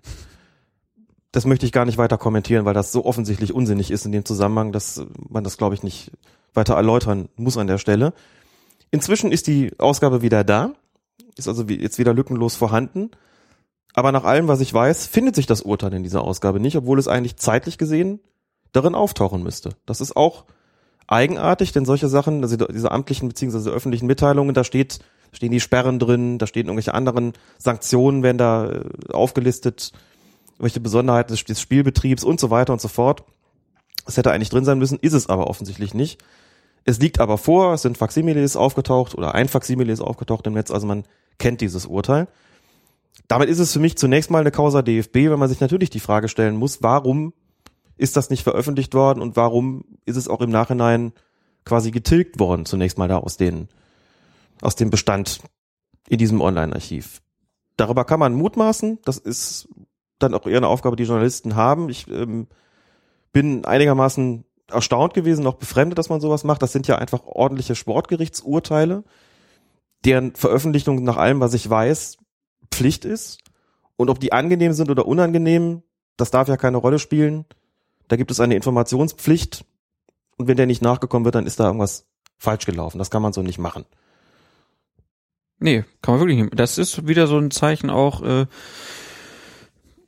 ja, das ist immer so ein bisschen Ausdruck von mangelnder Transparenz in so einem Verband. Ja, natürlich. Ne? Und äh, dass dann gerade jetzt so eins fehlt und wohl fast alle anderen oder alle anderen da sind, ist natürlich, wirft natürlich wieder ein schlechtes äh, Licht auf den DFB. Jetzt kann man sich aber fragen, erstmal, hätte der DFB nicht irgendwo das nochmal auch anders verkünden müssen, um zu zeigen, ja, der Felix Zweier, der ist da verurteilt worden, aber nach Ablauf seiner Sperre haben wir ihn jetzt wieder zugetraut, das und das zu machen. Dass er gesperrt worden ist, ist ja kein Geheimnis. Das war damals auch schon klar. Nach allem, was ich weiß und nach allem, woran ich mich erinnere, ist man aber in der Öffentlichkeit damals davon ausgegangen, dass die Sperre erfolgt ist, weil er diese ganzen Machenschaften von Holzer zu spät angezeigt ist. Ein genau, Punkt, also es war ja auch nicht bestreitet. Nein, also das haben wir jetzt hier gar nicht drin gehabt, aber äh, Felix Zweier ist auch einer von denen gewesen, die Heutzer dann mit angezeigt haben. Und zwar maßgeblich. Und das ist auch ein Punkt gewesen, das steht in dem Urteil übrigens auch so drin, ein Punkt gewesen, der ihm zugute gehalten worden ist, ein Punkt, von dem gesagt worden ist, wir hätten ohne die Offenlegungen durch Felix Zweier, ohne die Informationen, die wir von ihm bekommen haben als Deutscher Fußballbund, die ganze Sache nicht so in dem Maße und nicht so schnell aufklären können, wie es letztlich der Fall gewesen ist. Das wird ihm zugute gehalten. Das hat eine Rolle gespielt bei der Strafzumessung. Überhaupt keine Frage. Also mit, in Kürze, das ist zwar alles zu spät gekommen, was er gesagt hat, oder später, als wir es erwartet hätten, ne, daher auch die, diese entsprechende Formulierung, dass er das nicht in einem von dem redlichen Schiedsrichter zu erwartenden Art und Weise widersprochen das entsprechend gemeldet hat.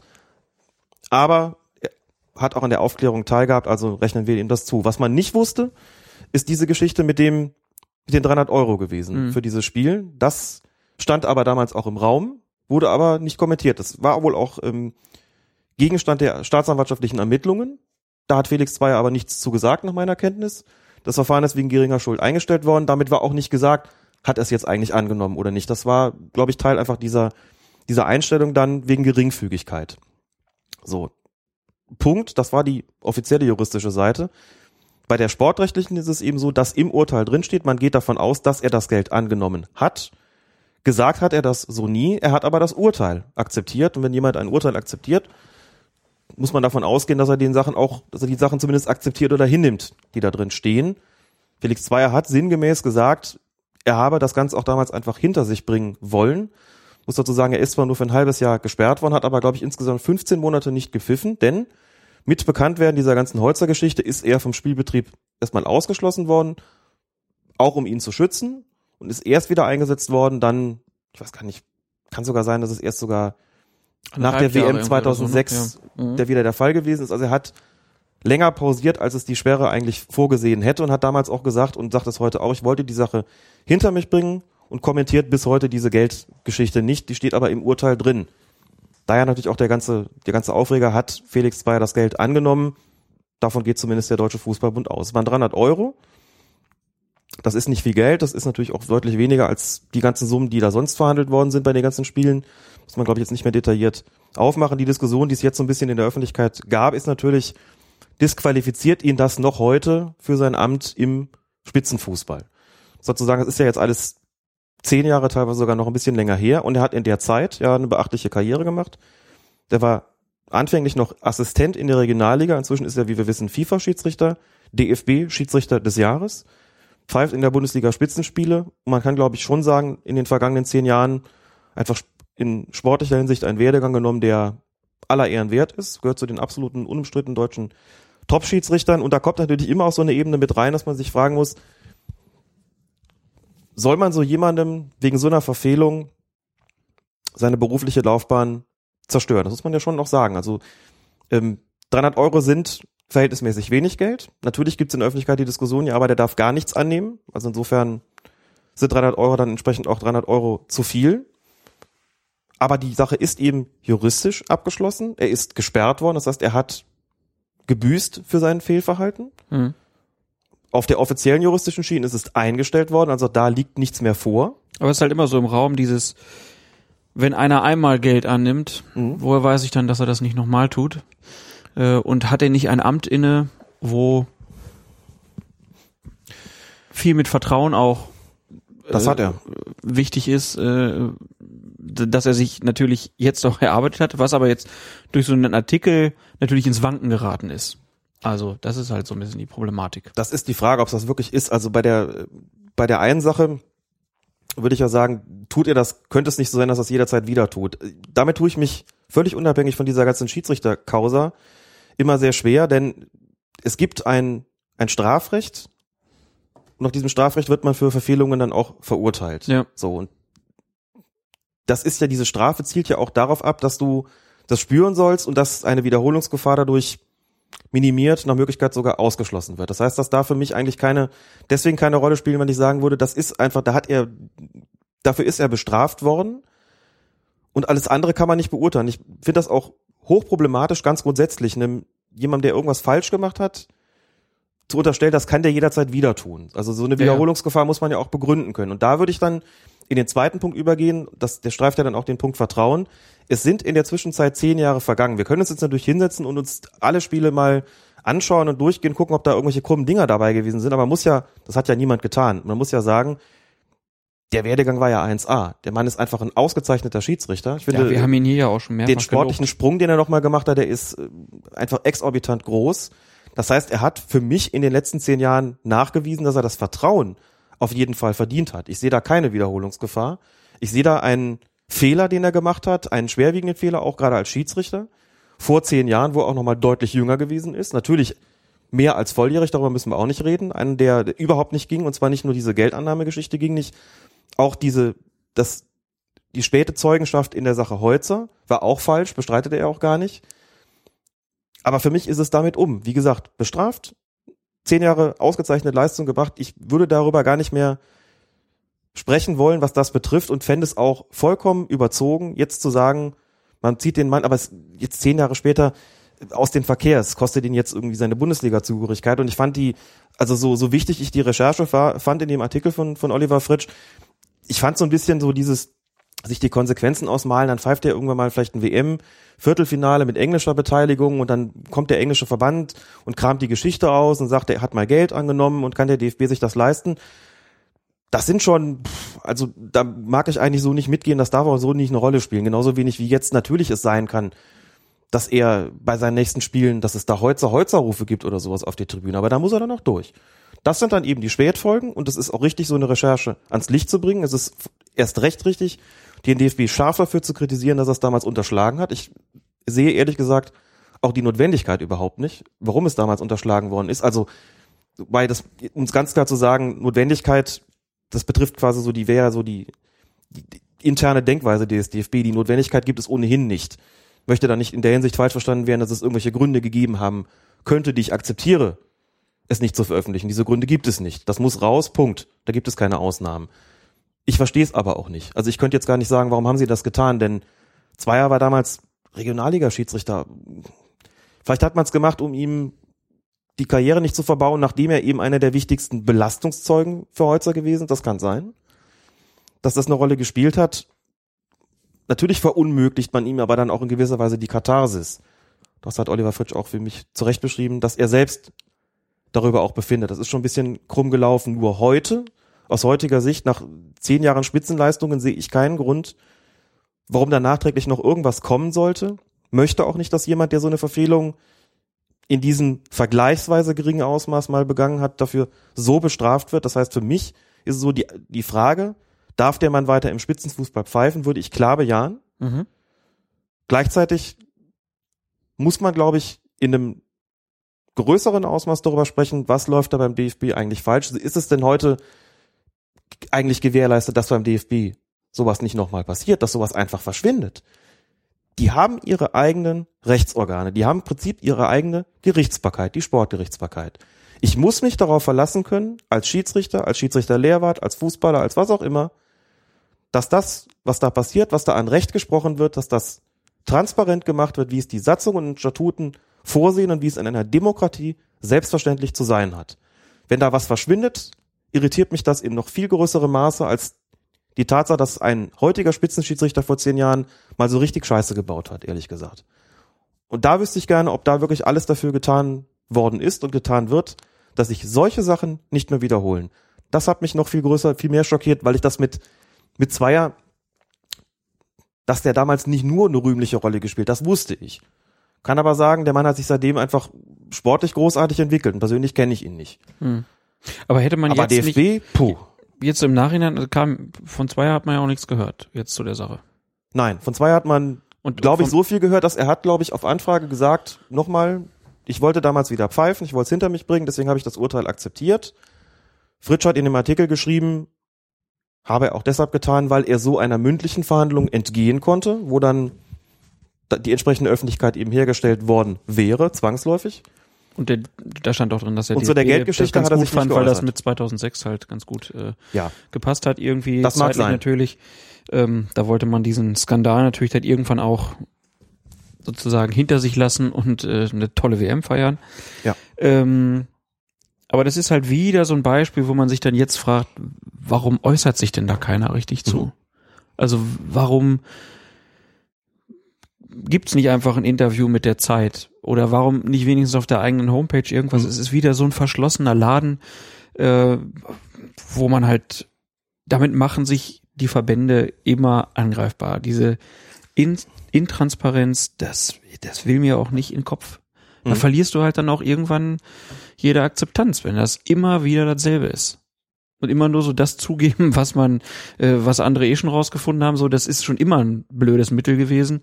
Und dass man hier nicht mit offenen Karten spielt, ist für mich unverständlich. Ich glaube grundsätzlich, dass die Transparenz immer dein bester Freund ist in solchen Angelegenheiten. Auf jeden Fall. Dass man noch heute gerade mit Blick darauf, dass zehn Jahre vergangen sind und in dieser Zeit sich der Betreffende vollkommen untadelig entwickelt und verhalten hat, dass es noch mal leichter sein müsste zu sagen, das ist falsch gewesen.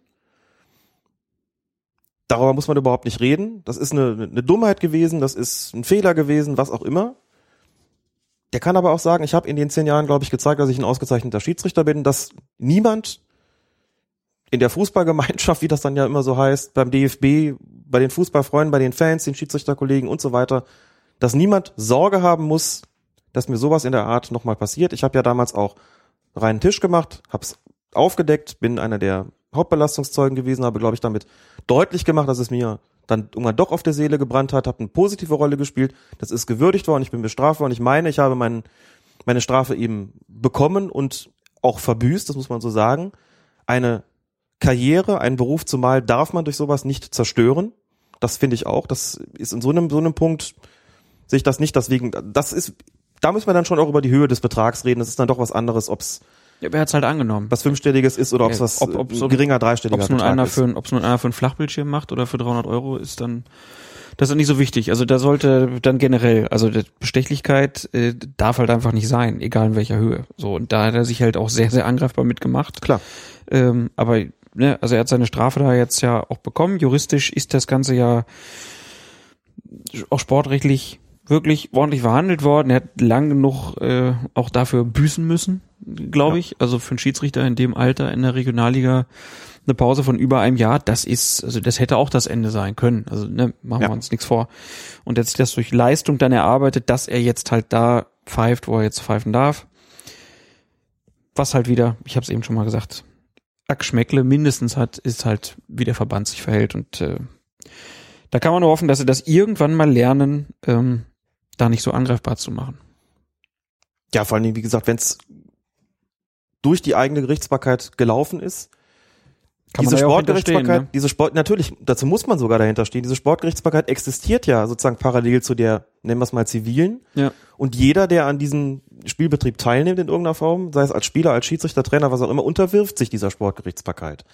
Akzeptiert ihre Urteile. Das ist ja nicht ohne Grund auch so ein bisschen so aufgezogen, wie es eben im zivilen Leben, also wie die ordentliche Rechtsprechung auch ist. Aber dann muss man auch genauso handeln. Es geht ja auch nicht so, dass irgendein Amts- oder Landgericht einfach, Landgericht einfach mal so ein Urteil nicht veröffentlicht, weil es irgendwie nicht passt in der Öffentlichkeit, weil der Betreffende oder Betroffene, in dem Fall irgendein Prominenter vielleicht mal sagt, nee, das wollen wir nicht.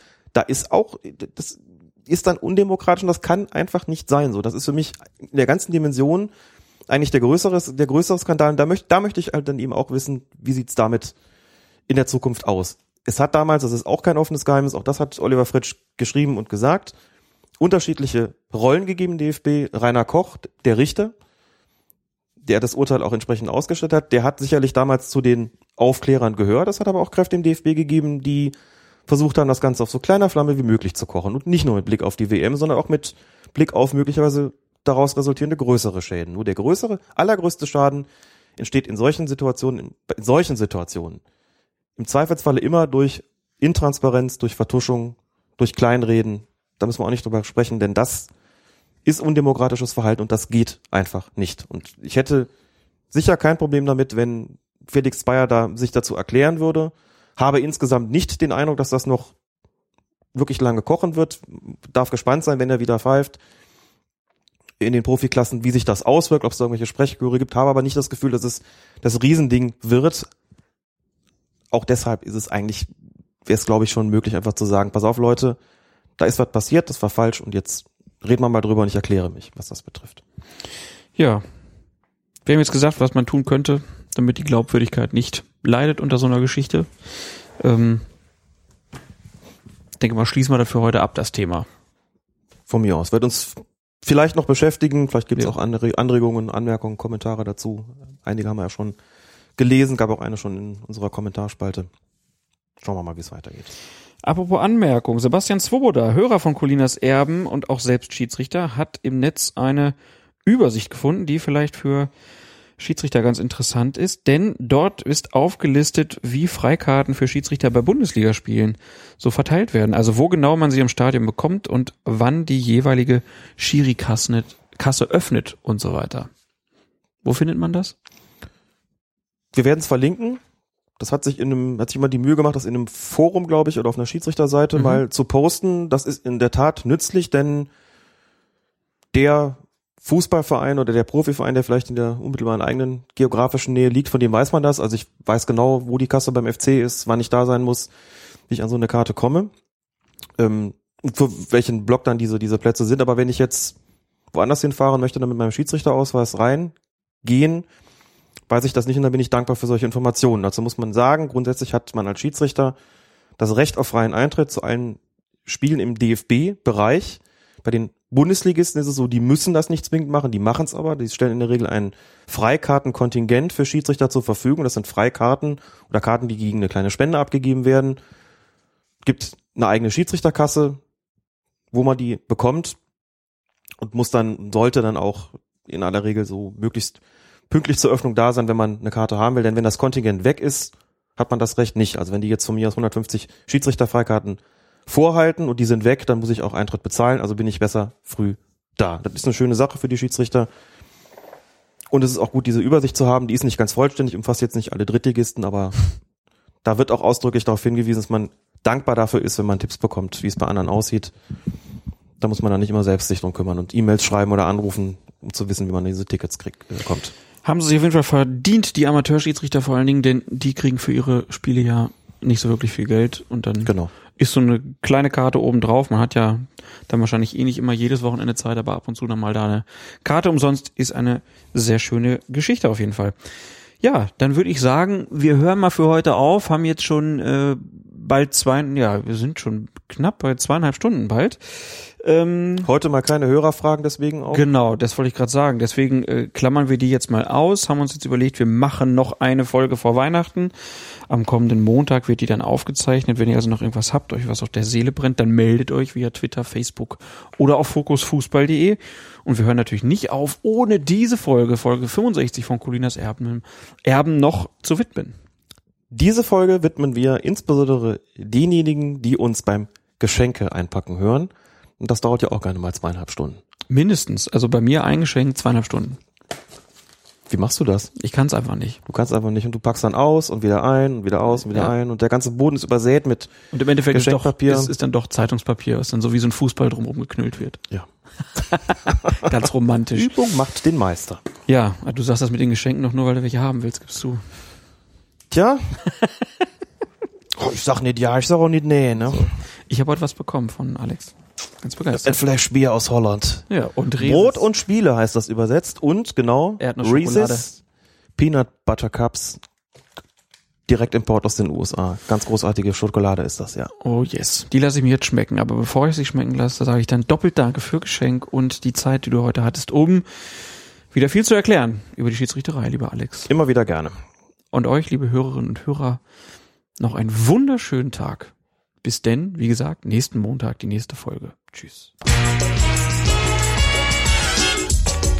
Der Grundsatz im Umgang mit Spielern ist immer für mich das Sie.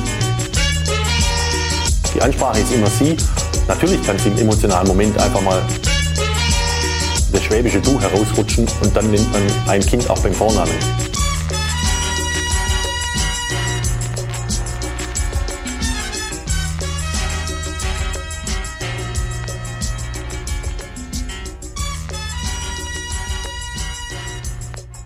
Viel Spaß und gut Pfiff. Colinas Erben.